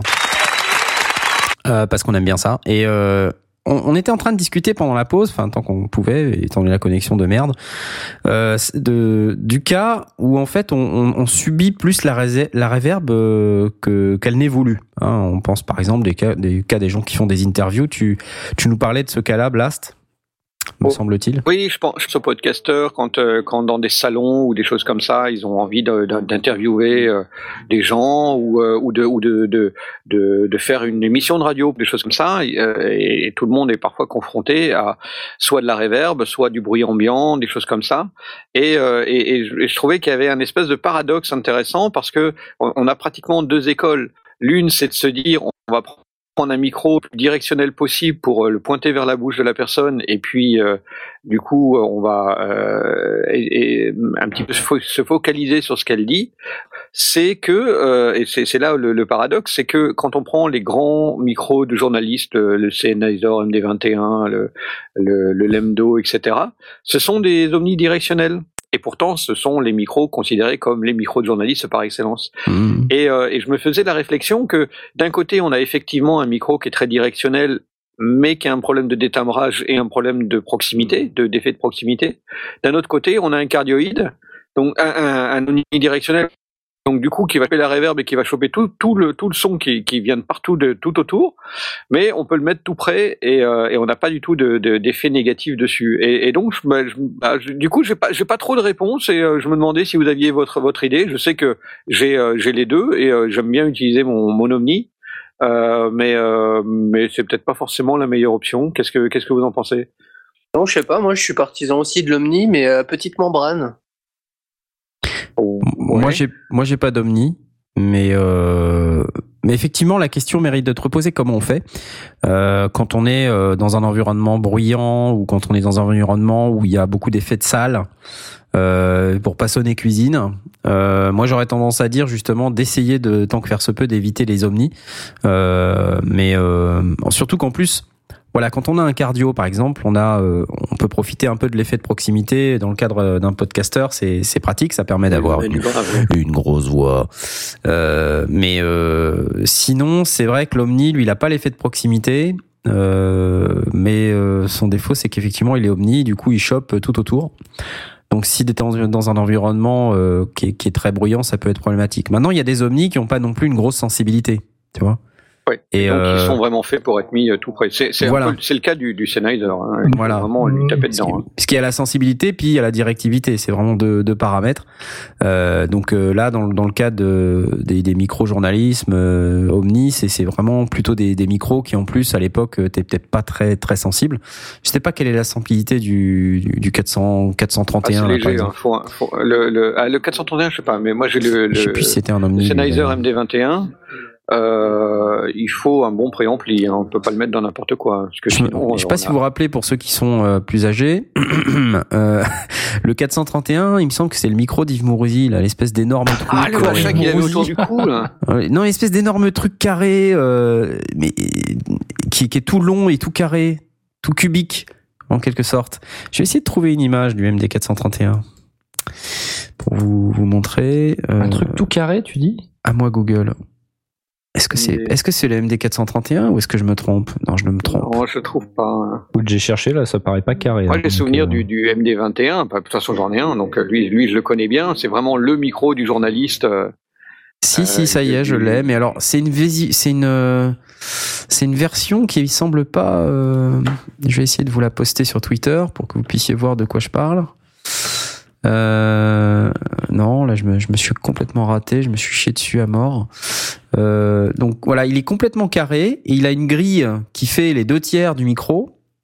Euh, alors, il est carré, non, excusez-moi, il est très long, mais il a une forme un peu carrée, avec une grille carrée. Euh, je vais vous poster ça sur Twitter directement, comme ça, vous allez comme ça, voir on de va quoi je le voir directement. Voilà. Et donc euh, c'est ce, ce micro, euh, c'était Yves Mourouzi qui l'avait, euh, donc il s'appelle MD431 Sennheiser. Et euh, est-ce que ça va marcher si je fais ça? Non, ça va pas marcher. Bon, bref, croyez-moi sur parole. Pour moi, la, la, la, euh, la chose qui, enfin, l'aspect que je trouve intéressant, c'est que euh, à la rigueur, pour celui qui sait se servir d'un micro et qui sait parler bien dedans et qui va pas détimbrer, euh, le cardioïde me, me convient assez bien. Il sait à quelle distance il va se mettre, il a l'habitude. Mais la personne interviewée, elle, en général, tu as beaucoup moins de contrôle. Elle est, euh, elle bouge la tête, euh, elle, euh, elle s'avance, elle se recule. C'est, toujours un peu compliqué. Et je redoute toujours un peu l'usage d'un, d'un micro. euh, on, on le voit d'ailleurs régulièrement quand on confie un micro à quelqu'un dans, dans, qui va faire un discours dans un, dans un repas de famille ou un truc comme ça. Euh, le micro, il s'en sert comme, comme c'est, absolument catastrophique. Ils le tiennent jamais comme il, faut, il- c'est jamais incroyable. comme il faut. ça- il- soit il, parle directement dedans, soit euh, il parle en, bougeant les mains. Donc du coup, ça fait woup woup woup. C'est absolument catastrophique. Donc alors évidemment, là, euh, on, c'est pas forcément le, cas de donner un micro dans la main de, quelqu'un, mais pardon, même, quand on quand on va lui tendre le micro, si lui bouge, etc. Je, me- demande si l'omni et c'est peut-être la raison pour laquelle les journalistes utilisaient ça plutôt que, Ouais, ouais, qu'un qu'un qu'un cardio. Euh, si l'omni est pas va, va pas être plus capable ensuite avec un petit peu de compression pour euh, pour euh, rééquilibrer les différences de niveau, au moins il n'y a pas de détimbrage, il n'y a pas il y a pas ces changements de, de tonalité parce que euh, Mhm. on a directement euh, changé de, de 10 cm la distance bouche micro ou, ou pris légèrement sur le côté et que d'un seul coup on a l'impression que la personne parle d'une manière tout à fait différente. C'est euh, je sais pas, c'est c'est hum, En fait, c'est assez impressionnant parce qu'on avait fait le test, euh, je sais pas si tu te souviens, Blast avec le, le MD, euh, c'est quoi, 421, 21, je sais le, le 21 le, Le 21, ouais. on avait on avait fait le, la, la, le- la démo en fait dans une convention. Je crois que c'était les, les joues du téméraire. Et euh, donc on avait fait le truc et euh, bah c'est une convention quoi. Donc il y a plein de gens autour qui parlent, qui crient. On était juste à côté d'un stand où il y avait des mecs qui se battaient avec des épées en plastique ou qui euh, je sais plus ou du Ouais, troll ouais. ball, enfin des machins, des mecs qui crient, qui qui qui, je sais pas quoi. Et on entendait, on, on entendait quasiment pas, on entendait Oui, très on bien entendait une ambiance, dans le mais, micro. euh, mais c'était très clair. C'est un omni quoi. Donc en fait l'avantage c'est que tu peux vraiment parler euh, très près en fin de compte. Euh, je pense que c'est ça. Ouais, pour, euh, moi, c'est ça un petit peu cette force. Alors du coup, évidemment, on est, on, on- on- c'est un micro bien particulier, un peu de légende, assez cher, même, même d'occasion. Euh, donc pas, ça veut pas dire que je recommande à tout le monde, mais, mais en, en tout cas, ça, ça ouvre la, la- la question de est-ce que si dans mon parc de micro j'ai un, j'ai un omni ou un, ou un cardio, le- lequel sera le plus adapté euh, Et ben, j'ai pas la réponse. Et, et bon, moi j'ai un MD21, donc naturellement euh, c'est celui-là que j'utiliserai euh, parce que je sais que les journalistes en servaient, donc il n'y a pas de raison que ça marche pas. Mais euh, mais je suis je suis pas in- intimement persuadé que ce soit forcément la meilleure des solutions. Et euh, Et pourquoi tu nous fais pas l'émission avec le ce, ce micro là tiens? Bah, déjà, je suis dans un environnement euh, euh, non bruyant. Euh, hormis quand je me verse une bière, euh, ça va.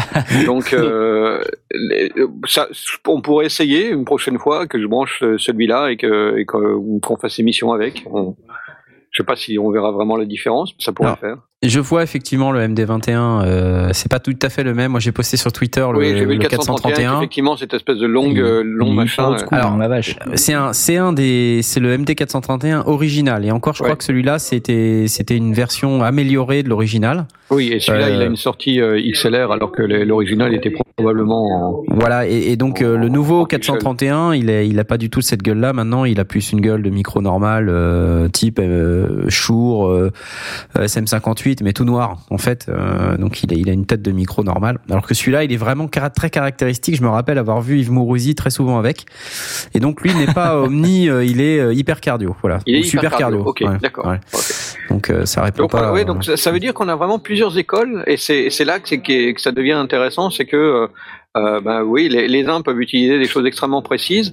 Euh, j'ai souvenir aussi, hein, c'était pas Mourouzi, mais j'ai souvenir de- de- d'avoir vu, c'était Guy Lux dans des interviews ou des trucs comme ça, où il avait vache, autour du cou. Gilux maintenant. Non mais, ça. oui, non, mais voilà. et, euh, Et papy quoi. mais il avait autour du cou son micro. Il il portait euh, comme euh, en, en sautoir. Ouais, c'est ça. Euh, et, et, et il hurlait, euh, enfin, il commentait les scènes, etc., avec son micro autour du cou. Et je serais assez curieux de retrouver une photo histoire de, de savoir qu'est-ce qu'il avait autour du cou. Euh, là, là, je me pose la question à chaud. Hein, euh, Je cherche, je cherche. Hein, je, je, je Et, suis à fond là. c'était clair. J'avais vraiment ce souvenir de cette espèce de machin. Autour avec une lanière autour du cou en, en sautoir euh, sur la poitrine finalement. La Google Euh, va et je avoir un pic de Ah là, recherche. je, je suis en train là, je suis à fond là, je suis enfin. Bon, et sinon, effectivement, on, on se posait la question des perchistes. Bon, les perchistes, c'est relativement simple. Ils utilisent en général des, des hypercardios ou en- et, et même plus, bien souvent, des microcanons. Mais euh, donc, ceux-là sont extrêmement euh, directifs et du coup ont un détimbrage très fort. Mais euh, normalement, le mec à la perche, bah, lui, il sait s'en servir et il sait pointer exactement le micro euh, vers les bouches des gens. Et, et euh, c'est c'est pas un métier pour rien. C'est pas c'est pas un truc qui s'improvise. On n'est pas perchman parce qu'on prend une perche dans les mains. euh. Mais je prends l'exemple, par exemple, je prends l'exemple du Rode NT5. C'est quand même Mhm. un micro euh, de, de forme canon, euh, à petite membrane, et pourtant il est cardioïde. Alors, Alors, pourquoi il y en a attention, qui ont, qui Il ont est, il est pas, c'est pas un micro canon. Un micro canon, c'est un micro dont le- la structure euh, et la grille euh, est faite de certaines manières euh, qu'elle va permettre une directivité maximum de par la l'annulation euh, des sons qui proviennent des côtés. Oui, c'est ce Ah, qu'on appelle les tubes à inférence. Hein. C'est Voilà. vraiment la partie avant le, le- la capsule qui compte. Hein. Le, le- le- la forme de tube ne change rien. Euh, D'ailleurs, le, le- le NT5, on lui met une capsule Omni et il devient Omni. Ça, ça c'est vraiment euh, Voilà. le- le- la partie amont qui, euh, qui compte. En fait, euh, ce qui ce qui est intéressant dans le NT5, euh, dans sa forme, euh, c'est qu'il est, il a une petite membrane et puis après toute sa toute son électronique, elle est embarquée dans le tube. Euh, et puis il prend pas de place. C'est surtout pour ça qu'il est qu'il a ce format-là. Euh, mais sa directivité, elle est définie par sa petite capsule. Donc ça, ça se dévisse et puis tu peux changer sa capsule. Euh, à- par opposition au micro canon qui lui va effectivement avoir un, un, un tube qui est en amont euh, de la capsule et qui va, euh, de par ses caractéristiques physiques, permettre d'améliorer sa directivité. Je sais pas si c'est clair ce que je dis. Ah oui, oui, d'accord. C'est, ouais, le, le son, avant de passer dans la capsule, va passer dans un environnement Voilà. bah, physique. Euh, C'est ça. son- Bienvenue dans cette émission sur la microphonie. Euh, Oui, non, mais je sais qu'on est, on est hors sujet, mais pour moi c'est intéressant parce que euh, forcément la réverb, quand on la subit, ben, on, on- cherche à, l'éliminer au mieux. Et beaucoup de gens se, se, se, se désolent d'avoir un son plein de réverb, des, des vidéastes, des youtubeurs ou, ou des, ou même des podcasteurs qui sont euh, en salon et qui disent euh, ah désolé le, le son, on, on entend beaucoup la foule ou on entend beaucoup la réverb euh, et euh, je sais pas forcément de solution. Moi, je sais que j'ai un petit parc de micros, donc du coup, je, j'essaierai deux trois trucs différents et puis euh, et puis je sais que j'ai mon j'ai mon micro euh, mon MD21 donc du coup il me servirait euh, Ouais. en, en, en- y aller mais mais du coup j'irai plutôt vers lui et j'irai pas forcément essayer d'autres choses et, euh, et c'est peut-être pas forcément euh, maintenant qu'on a quand même pas mal évolué depuis Hmm. c'est pas forcément la meilleure des autres on peut moi, ce que je moi, donnerais le- comme le- euh. Ce que je donnerais comme conseil, c'est vraiment d'essayer de parler euh, bah, des, quand on peut. Alors évidemment, en interview, euh, c'est c'est pas simple, mais de parler le plus près possible du micro. Euh, S'il y a un environnement venteux, de mettre une bonnette euh, parce que ça va quand même à- atténuer Ouais, ça, ouais. euh, les effets de vent. Euh, tant que faire se peut, euh, dans un environnement plutôt home studio, enregistrement, euh, utiliser un anti-pop. euh, parce que ça permet quand même de d'améliorer significativement euh, la gestion des plosives. Euh, pareil en podcast, euh, moi je mettrais quand même un anti-pop, quel que soit le micro, euh, de manière à, à avoir une voix qui soit suffisamment radiophonique, suffisamment grave, mais à pouvoir bien gérer les plosives. De cette manière, bah là, on a une voix qui est correcte et bon, a priori, dans un environnement de type podcast, euh, on ne devrait pas avoir trop de son de pièce. Comme ça, on n'est pas obligé, si on est très près du micro, on n'est pas obligé de mettre très fort au niveau du gain. Et c'est parce qu'on met très fort au niveau du gain, si on a un micro qui est très sensible, c'est là qu'on va se mettre à capter Ouais, tout un tas de sons. ouais. Donc, euh, il vaut mieux mettre moins fort euh, et puis finalement avoir euh, être très près du micro et avoir un bon anti-pop, euh, pas parler trop fort et pouvoir euh, disposer d'un- d'une voix correcte, euh, en tout cas en radio, en podcast, euh, plutôt que de mettre plus fort et de se choper tous les bruits de la pièce autour. Voilà. Ouais, moi j'en fais l'expérience tous les jours parce qu'il y a ma tour d'ordinateur juste à côté de mon micro. Ouais. Et si je mets le, le, il faut le faire, hein. Mais le, Oh, on entend même ta chaise à roulette, hein, donc euh, Ouais. c'est dire si t'as un bon micro, hein. je sais pas si ou si t'as une grosse chaise. le- T'as peut-être une grosse chaise, qui sait. le, le ventilateur de. Oui, bah oui, j'ai une chaise, oui. C'est pas la taille qui compte. Hein. On le Non. rappelle. Tu l'as vu ma grosse chaise Il a une grosse chaise. Bon, on s'égare. Euh, sinon, qu'est-ce qu'on peut donner comme conseil à nos auditeurs sur euh, la gestion de, leur- de leur réverbération? Est-ce que par exemple, on se posait une question tout à l'heure, est-ce que c'est bien ou pas de mettre de la réverb sur de la basse? Ouais, Ah, bah, ça, c'est la question que tu as posée euh, avant l'émission. Ah. Ouais, mais euh, quoi? Pourquoi pas Eh ben pourquoi pas Pourquoi pas Il n'y a pas de règle, on a Pourquoi dit. moi qui m'intéresse Oui, il n'y a pas de règle, mais je veux dire, qu'est-ce que ça apporte Bah, Bah, sur une basse, sur une basse qui est euh, qui est très ronde et euh, où t'as pas t'as pas beaucoup d'attaque, effectivement, tu vas tu vas te poser la question de dire hum, ça va être euh, ça va être une espèce de blou- bloubi-boulga bizarre, euh, voilà. Mais sur une basse qui est peut-être un peu plus incisive, qui est un petit peu plus d'aigu, euh, tu, tu vas l'entendre plus la réverb quand même. Donc pourquoi pas Que les Ça fréquences une basses, certaine longueur aussi. Hein. les fréquences basses, déjà de base, ça prend énormément de place euh, dans, dans la sensation, euh, dans le spectre sonore. Et en plus, tu rajoutes de la reverb, comme le fait Ouais, mais en réalité, euh, sur ton sur ton titre, euh, tu vas avoir euh, uniquement euh, une basse et, euh, et une grosse caisse. Le, le reste, tu vas, il va être au-dessus. Mhm. Donc finalement, si tu arrives à, à pas trop les mélanger, pourquoi pas C'est pas c'est pas ce qui me viendrait euh, naturellement, mais euh, mais mais si Non, elle mais- est trop sèche, ça, ça vaut le coup de la du lui donner un petit peu de de longueur. Moi, je pense qu'il y a un côté artistique aussi euh, qui, qui rentre en ligne de compte. Mettre de la reverb sur une basse synthétique comme euh, la petite démo que je viens de faire juste avant, ça, ça donne un côté euh, différent. Ouais. Euh, parce que là, par exemple, si je vous refais la démo.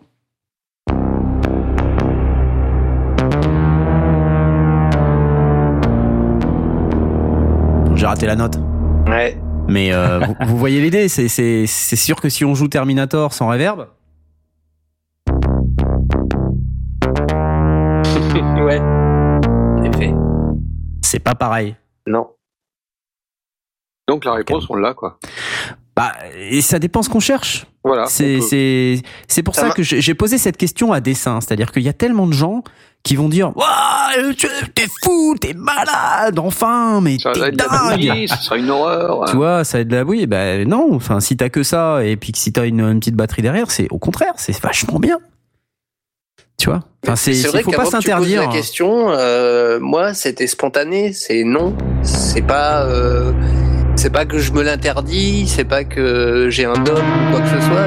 Ça me viendrait Juste pas à que l'esprit. ça me viendrait pas à l'esprit naturellement de mettre de la reverb sur de la basse. J'aime la reverb. Elle est trop longue. Je, je parle de la reverb. Hein, je- je- Euh, ouais. C'est une horreur. Donc, euh, faut la guetter, ouais. Et euh, donc quoi aussi, quoi d'autre Euh, Par exemple, la reverb sur la basse, c'est une chose, mais la reverb sur la batterie, sur la grosse caisse. Tous les tous les éléments graves en fait. Hein. C'est parce que c'est souvent on se demande mais à quoi ça sert de mettre de la reverb sur du grave? Parce que le- la crainte c'est évidemment que ça fasse pâter, que ça fasse bouillie. Euh, Ouais. Bon là c'est c'est à peu près la même chose. Moi ma réponse elle est identique. C'est c'est si artistiquement parlant ça a du sens, euh, bah il faut le faire. Sinon c'est vrai que euh, mettre de la reverb euh, sur des ah, des parties qui ont des fréquences très graves, c'est vrai que c'est prendre le risque que on sature son mix avec des fréquences très graves. Mais ça dépend aussi de sa longueur de la reverb. Parce que. On, on parle de reverb de manière générale, mais si effectivement la reverb est encore fort présente au coup de, de, de batte suivant, bah, ça va rajouter sur un truc, c'est peut-être pas forcément idéal. Et peut-être d'ailleurs pour, pour ça que euh, Collins a, a commencé à, à avoir l'idée de, de, de la reverb gaieté. C'est Ouais. de- de- d'arrêter euh, qu'il y ait de la reverb au, au moment du coup suivant. Ou, ou peut-être pas, mais en tout cas d'avoir une espèce de, tempo mixte qui se, qui se rajoute. Donc si, si la reverb est adaptée au tempo, bah, j'ai rien contre. Ouais, je suis d'accord avec toi. Donc dans quel cas euh, peut-on euh, ou ne peut-on pas mettre de la reverb La réponse dépend euh, du contexte, elle dépend de vos goûts, de vos styles musicaux, de voilà, de- des choses que vous avez à réaliser. Et donc je pense qu'il est très important, euh, c'est mon message de la soirée, de ne pas euh, se fermer de porte. C'est mal. Il faut toujours garder toutes les options. Et vous faire votre propre idée. Si quelqu'un vous dit ne pas faire ci ou ne pas faire ça, bon bah essayez de le faire quand même et puis voyez ce que ça donne. Ouais, si à la fin vous en tirez quelque chose, euh, voilà, vous pourrez euh, être satisfait du, du résultat.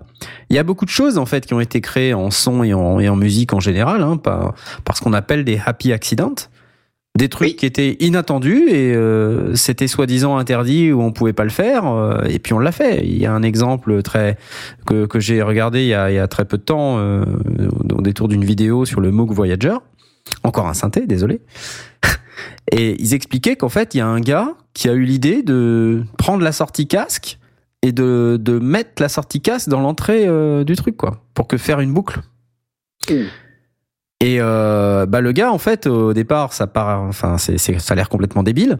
Mais maintenant, sur beaucoup de synthés monophoniques, ils reproduisent cette boucle avec un potard qui s'appelle Feedback et qui fait exactement ça. Mhm. Et euh, en fait, c'est ce happy accident, euh, c'est quoi? C'est que le mec, il voulait faire un test et pour, voir ce que ça, ce que ça donnait. Et en fait, c'est fait que quand tu montes le, volume du casque et que tu réinjectes ça dans l'entrée input, ça te grossit le son de ton oscillateur de manière démesurée jusqu'à le saturer. Et cette saturation, elle est plaisante à l'oreille. Bah voilà, si un mec avait pas eu l'idée débile euh, de mettre de faire ça, ben on n'en aura jamais entendu parler. Ouais, c'est, c'est, C'est pour moi, c'est intéressant. De, de nouveau, après, euh, un, un studio pro, d'un côté, le, le, le mec qui est aux manettes, euh, bah, il a l'habitude et puis il sait euh, vers où il veut aller. Euh, mais d'un autre côté, il est payé à l'heure, donc il faut pas qu'il y passe trop de temps. C'est ça. D'un autre côté, en home studio, on a tout notre temps pour faire des essais, pour bricoler, pour tenter le truc. Et puis, si c'est moche, c'est moche. On passe à autre chose. Quoi. Faut pas, Voilà. faut pas absolument s'acharner for- forcément, mais ça vaut le coup de, de, de faire des essais. euh. C'est pour ça que pour moi, les, les différents types de routage, les différents types de reverb qu'on peut avoir, il y a, il y a rien de mal à, les, à les essayer, à regarder ce que ça peut faire, à, à peut-être se dire ah ben ça euh, non c'est moche dans ce dans ces circonstances-là, mais mais c'est pas totalement moche, euh, donc peut-être que je vais l'utiliser ailleurs et, et garder ça en mémoire. Donc euh, ça veut pas dire non plus avoir euh, 15 reverbs différentes dans son dans, dans son dos parce que euh, on, on finit par jamais connaître euh, ce qu'on a sous la main, mais avoir euh, une ou deux ou trois ou quatre qu'on connaît euh, plutôt pas mal et puis euh, en garder quand même quelques-unes, puis de temps en temps les leur donner une petite chance, ça peut ça peut être sympa. On, on tombe effectivement sur Ouais. des happy accidents qui peuvent être sympas. Enfin voilà, donc je pense qu'on a on a bien fait le tour de notre sujet. Merci pour le, les, les petites informations. Est-ce que euh, vous t'avez encore quelque chose, Asmot Ouais, ouais, Ouais. rapidement un petit truc euh, au mix quand vous travaillez euh, sur une reverb, quand vous alors que ce soit euh, sur un sur un instrument ou, ou peut-être une reverb où il y a plusieurs instruments, ne soyez pas euh, piégé par le fait de dire tiens, euh, je vais mettre une reverb sur ma guitare, je vais je vais mettre ma piste de guitare en solo et je vais mettre euh, ma reverb. Euh, à un moment donné, il faut écouter ce que ça donne avec les autres instruments aussi quoi. Parce que si tu Mhm. écoutes, euh, si tu écoutes ta reverb, euh, ouais, effectivement, avec euh, ta guitare toute seule ou avec ta guitare et ta batterie qui passent dans cette reverb là tout seul, ça va faire bien. Mais si tu rajoutes les autres couches, euh, ben c'est pas pareil quoi. Tu vois, Ouais. en fait, tu rajoutes pas de la reverb pour écouter la reverb toute seule. Tu rajoutes de la reverb pour faire de la sauce et pour euh, pour qu'elle euh, elle s'intègre bien dans le reste de ton mix. Donc euh, passez pas trop de temps Ouais, à bouger les le mix, paramètres ouais. de votre reverb euh, avec votre reverb en solo quoi. Que Ouais. Vous allez vous rendre compte une fois que vous repassez, euh, vous, vous, vous, vous enlevez votre euh, bouton solo, vous allez vous rendre compte que ah ouais mais en fait non, euh, ça, ça, ça c'est pas ce que j'entendais il y a, il y a deux minutes. Donc voilà, si j'ai un petit Mm. conseil à donner, Ouais. c'est ça. C'est un très bon conseil. Ça, ça serait plus quelque chose qu'on devrait aborder dans une émission dédiée au mixage, mais en règle Oui, c'est même générale, un conseil assez général, oui. parce c'est un que conseil si on assez général, Une ouais. compression, un truc comme ça. ouais, ça sert à rien de le on va, faire on va travailler séparément. en solo pour la poser, mais très vite, il faut revenir dans le dans le dans le mix. Hum, L'égalisation, c'est pareil, on a besoin des autres sources, euh, des autres pistes pour, euh, ouais. pour bien, Ouais. euh, bien, bien placer euh, le, le- la, la piste qu'on égalise dans, pour que ça soit bien, bien. Mais c'est vrai que Bien là, là, intégré. là où là, là où on peut, enfin où je rejoins à ce mode, c'est que une reverb, il y a tellement de paramètres que euh, on peut y passer pas mal de temps pour finalement se rendre compte que Mais ouais, oh, ça servait à rien parce que c'était pas ça qu'il fallait. Quoi. Ouais. Et donc là, le, conseil est très bon. hein. N'hésitez pas à le mettre, euh, à éviter de faire trop de solo sur votre reverb parce que bon, ben, c'est bien pour euh, écouter vite fait euh, le type de reverb que vous voulez, mais une fois que vous savez à peu près le type de reverb que, dont vous avez besoin, écoutez-la avec le reste et manipulez les paramètres avec le reste de votre mixage. Ça sera toujours plus efficace que de manipuler séparément. Voilà. Euh, je vous propose qu'on passe euh, à notre rubrique coup de cœur, euh, de manière à ce qu'on puisse euh, enfin euh, terminer notre émission, qui va à nouveau durer très très longtemps. Et pourtant, il y avait le NAM, elle aurait pu durer plus longtemps. Donc tout de suite, les coups de cœur des sondiers. Et je vais te laisser la parole, Jay. Oui, alors moi je voudrais parler un petit peu de musique électronique. Ouais. On n'en parle pas assez dans les sondiers. Trop génial. C'est un Français que j'ai découvert euh, euh, en parlant avec euh, quelqu'un qui a un site qui s'appelle Les Abyssales. Et donc lesabyssales.fr, il y a un artiste qui s'appelle Antoine Algar, qui est français, et qui fait de la super musique électronique, un peu ambiante, un peu, enfin très très smooth, très calme. Euh, il est sur euh, le label Nymphonie Records, qui est à Grenoble, encore une fois. Et il a sorti euh, un EP il y a pas longtemps qui s'appelle Pourquoi pas. Et, Mhm. euh, et c'est très très très sympathique. Euh, On écoute. ouais. Ou pas. hein.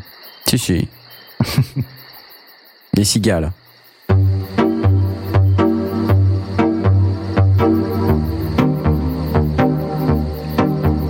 Synthétiseur 8. Il y a de la réverb. Il y a de la réverb. Et il y a des cigales.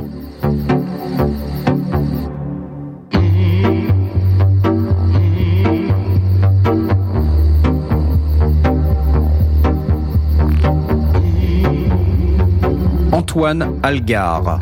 Hmm. On va poster sur Twitter.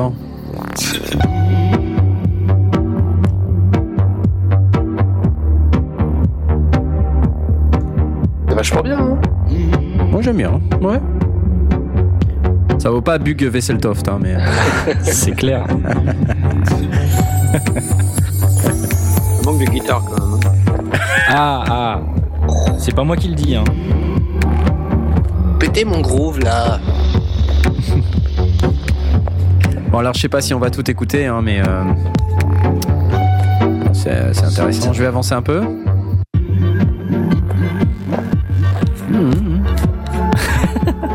J'avance un peu. Ah bah oui. Ouais, je vous assure, j'ai avancé un peu. je suis tout à la fin là. Ah, il y a un petit son. Ah, il y a quelque chose. Ah. C'est récurrent ce. Why not? Oui. C'est pas tout jeune, hein, parce que le truc. Euh... Oula, zut, c'est encore Antoine Algar.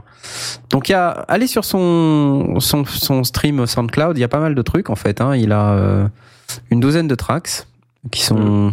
que je vois là. Non, plus que ça, ouais. Enfin, il y a quand même pas mal de choses, donc euh, il y, a, y a matière à écouter, c'est rigolo. Voilà. Et je remercie Redscape sur Twitter euh, indirectement parce que je suis juste allé voir son site par curiosité. Mais c'est au détour d'une discussion. Alors moi, quand je discute avec des gens sur Twitter, j'aime bien regarder leur euh, leur bio et euh, les liens qu'ils mettent euh, dans, dans leur bio. Et c'est en cliquant sur le lien de la bio de ce monsieur que j'ai découvert, Mhm. ce Antoine Algar, et j'aime beaucoup. Mhm. Donc voilà, je le salue s'il si, s'il m'écoute. Et... Bah, écoute, euh, nous le saluons également. Euh, salut Antoine. Oui, salut. Euh, et puis j'espère que t'écoutes les sondiers, hein, pour améliorer un peu ton son quand même. Non. non, je déconne.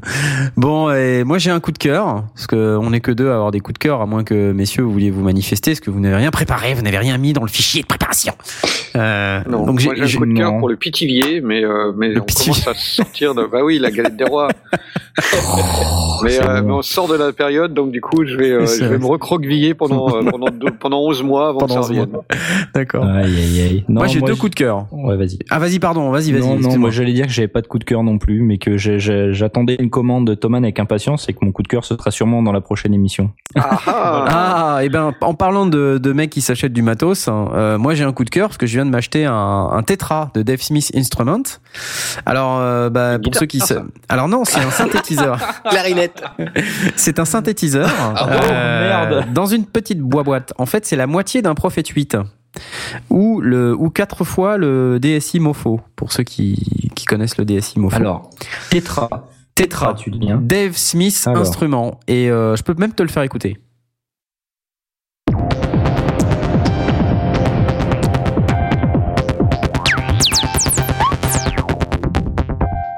Ça te plaît ou pas? Ça t'a pas trop plu, ouais, c'est bien. Mais en fait, l'in- l'intéressant dans ce machin, c'est. moi, j'ai une- Vas-y. Non, bah vas-y, dis ce qui est intéressant, je poserai ma Non, question mais après. Je disais, euh, ce qui est intéressant dans ce, dans cette machine, c'est euh, c'est que en fait c'est euh, c'est un synthétiseur analogique. Alors comme évidemment on disait tout à l'heure, ouais les synthés analogiques c'est vachement trop bien. Donc euh, voilà, moi j'ai ça fait longtemps que je louche sur un, DSI parce que je trouve que c'est des machines qui sont euh, qui sont vraiment qui sonnent d'enfer, euh, qui sont vraiment différentes par rapport à la concurrence. Euh, et euh, bah, j'étais déjà tombé un peu amoureux du truc euh, il y a pas mal de temps. Et puis j'ai vu ce truc sur eBay et je l'ai payé pas très cher. Et il est tout neuf Euh, le mec il me l'a envoyé euh, j'ai payé euh, 8 pounds de, frais de port parce que moi j'habite donc en Angleterre donc je paye en pounds ou en livres sterling. Donc euh, finalement pas très cher que ça. Je l'ai eu en deux jours. Euh, le truc il est arrivé en parfait état. C'est génial. Et donc euh, c'est c'est un synthé multitimbral 4 Et voix. combien de penny Combien de pardon? De penny Ah non, des, des Combien de penny Des penny Non non, ça fait des bah ça fait Oui, des ça, fait, penny. ça fait 800 penny, tu vois. 800 800, 800 pence. 800 c'est penny. Mm. Ça fait beaucoup de penny. hein. C'est cela, oui. Euh, et donc euh, tiens, pardon. Voilà. Et donc, donc ce, que, ce qui est pas mal dans ce machin, c'est que c'est multitimbral 4 voix et que c'est surtout avec euh, des arpégiateurs, parce qu'il y en a plusieurs, euh, qui sont à plusieurs niveaux. C'est-à-dire qu'on peut arpégier les notes, mais on peut arpégier aussi les filtres, la résonance. euh, et c'est un, c'est un monstre en fait de, de puissance sonore. Et euh, qui, Mais tu branches un dessus alors tu branches quoi, pardon Alors ouais, comment vois, ça marche boîte, en donc tu branches a- un clavier dessus Ah bah oui, il y a- pas de clavier. Comment Non. ça marche Bah, tu branches en MIDI. C'est un, c'est un synthétiseur. euh, C'est Ah, en tu fait l'électronique. dessus, d'accord, ok. Voilà, donc j'ai un synthé à côté, j'ai mon, j'ai mon virus que, que j'ai déjà depuis longtemps. Et donc je, branche le MIDI out sur mon virus. Euh, je branche le MIDI, le Ah, MIDI out de mon virus dans le MIDI in out. de, de mon Tetra. Et en fait, ensuite, je, je bidouille les, les boutons du Tetra. Et euh, donc voilà. Donc il te faut un clavier MIDI quand même. Tout à fait. Ou sinon, Voilà. bah, tu peux le jouer avec euh, n'importe quel euh, digital audio workstation, avec ton clavier euh, d'ordinateur. C'est un peu moins fun, mais c'est possible aussi. Oups.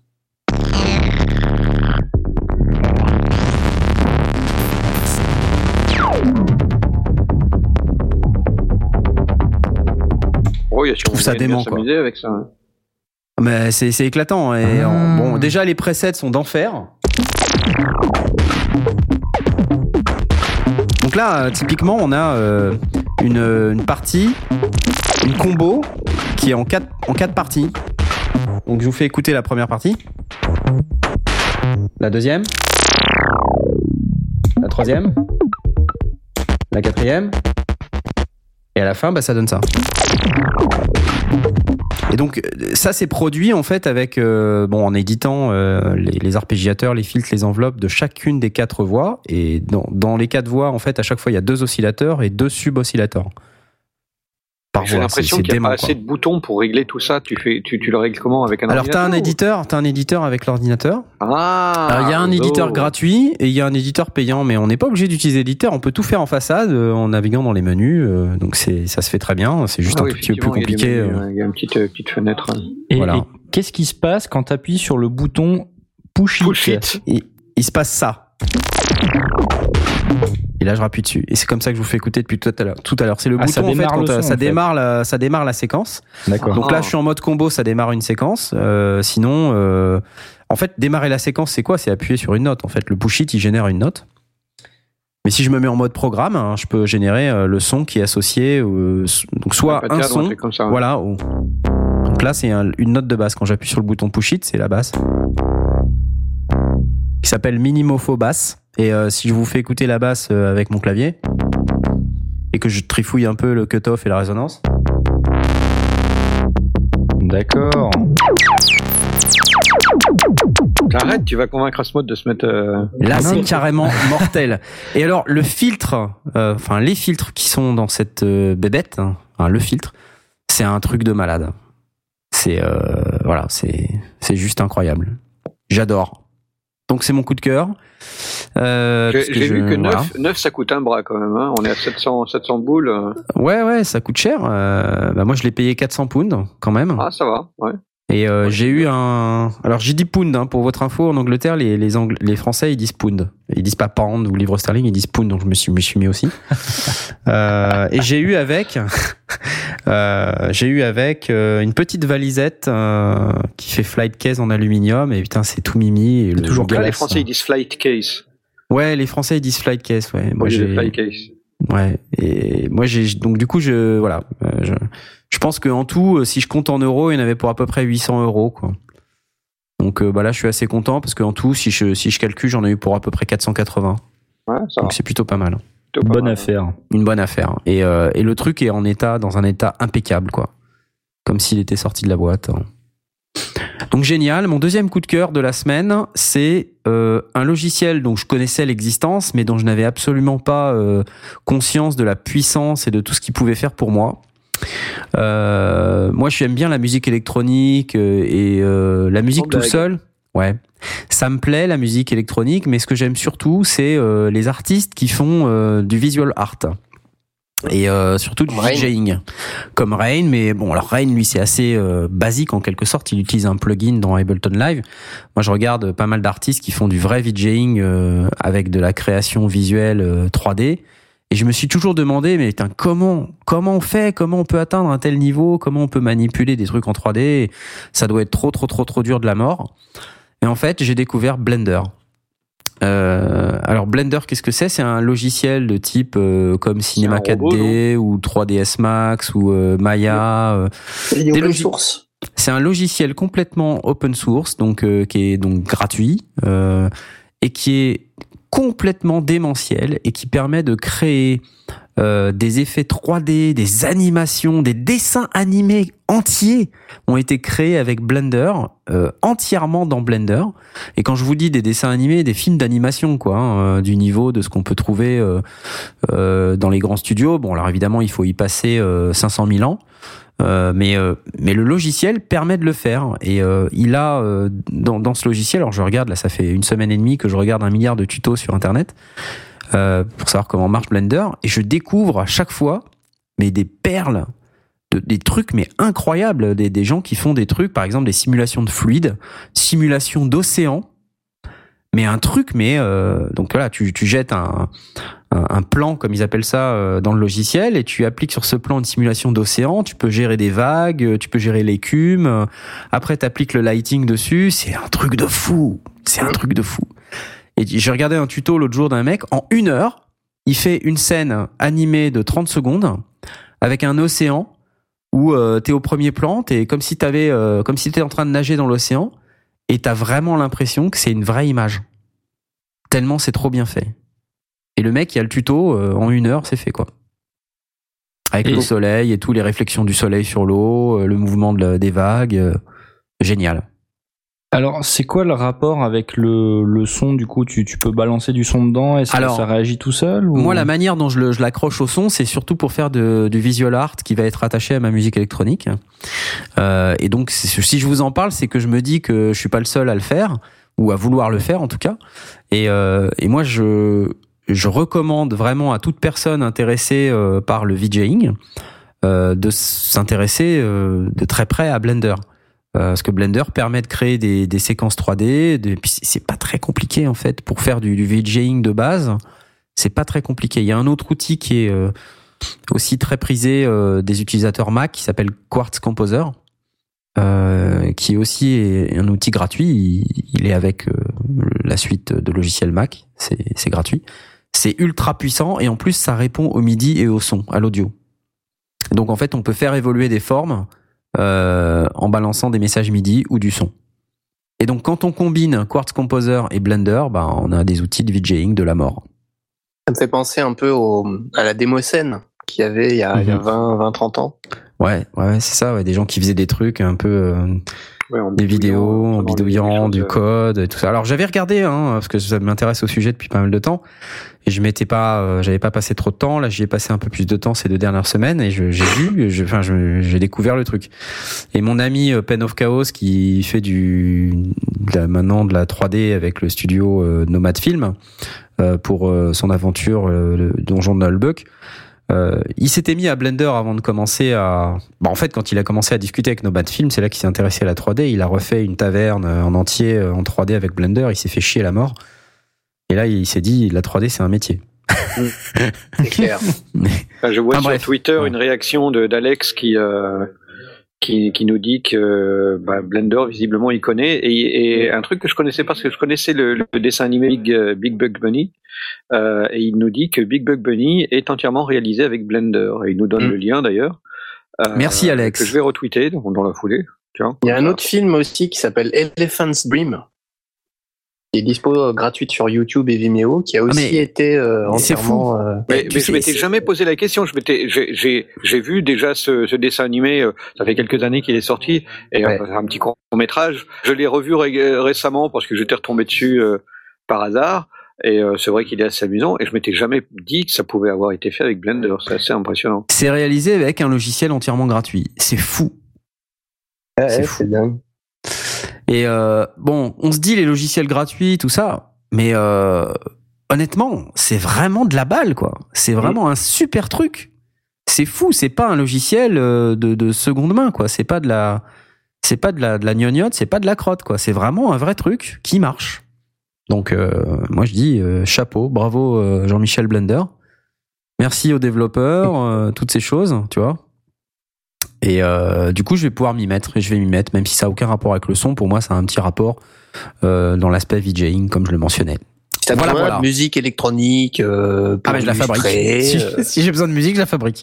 oh, et- si, si t'as pas le temps, si tu veux gagner du temps. si, regarde, regarde, j'ai le temps. Regarde.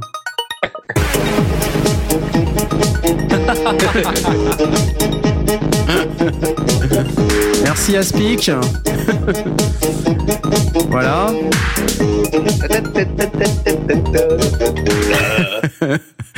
Ouais, voilà, c'était mes deux coups de cœur. Euh, Est-ce qu'on a une gamelle aujourd'hui? Je suis pas sûr qu'on ait une gamelle. Je crois pas qu'on ait une gamelle des sondiers. Donc, euh, bah, ça veut dire qu'on va arriver à la fin de notre émission. Oh. Voilà, oui, je sais, c'est dur, c'est dur. Hein, euh, je sais, vous n'avez pas envie que que cette euh, cette émission euh, s'arrête. On Mais va vous vous pouvez nous donner. retrouver sur Twitter. Hein, euh, on a tous un compte. si vous voulez discuter avec nous, euh, Exactement, exactement. Donc, euh, bah, en attendant, plaisir.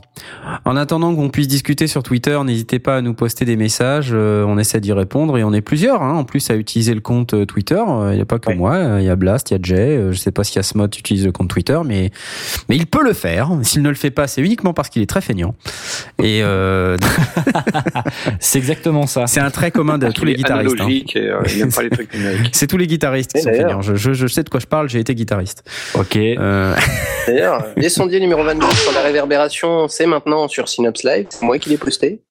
Voilà, Voilà. exactement. Et euh, n'oubliez pas que sur Synops génial. Live, demain euh, et toute la semaine, euh, de nombreuses émissions à écouter sur synopslive.net, à découvrir sur la radio du monde numérique, synopslive.net. Et euh, Stan est très content, on fait beaucoup de publicité. Demain, le Player Club passe le stick, Comics Outcast. Et toute la semaine, euh, on a mardi TVNR, vendredi Les Tauliers, euh, le duel, samedi prochain. Des émissions enfin, de qualité. que d'émissions euh, à écouter, à découvrir ou à redécouvrir en direct et en différé sur synopslive.net, la radio du monde numérique. Euh, Nous vous disons à dans 15 jours, le thème de la prochaine émission, c'est les mythes en audio. Euh, donc ça, ça, va- ça, ça va être rigolo. Euh, donc euh, c'est dans 15 jours, oui c'est ça. Et euh, d'ici là, on va vous souhaiter une excellente semaine, euh, puis une excellente semaine d'après cette semaine. Et si vous nous écoutez en, en replay, on espère que bah, vous n'êtes pas trop près de la prochaine émission, euh, comme ça vous n'allez pas devoir vous frapper 6 heures d'émission d'un coup. Voilà, sur ces bonnes paroles. Après, si vous voulez le faire, euh, libre à vous. Hein. Messieurs, à bientôt. Merci de votre participation. Voilà, ne, Ciao, ne ciao. regardez pas tous euh, en même d'hab, temps, mais euh, Non, c'est parce que Ah, le bide. c'est pas grave. Oh, le bide. Et euh, je, vais- je vais, je vous remercie beaucoup et euh, et puis je vous dis euh, à dans 15 jours. À bientôt. Ah, dans 15 jours. À plus. Ciao, ciao. Salut.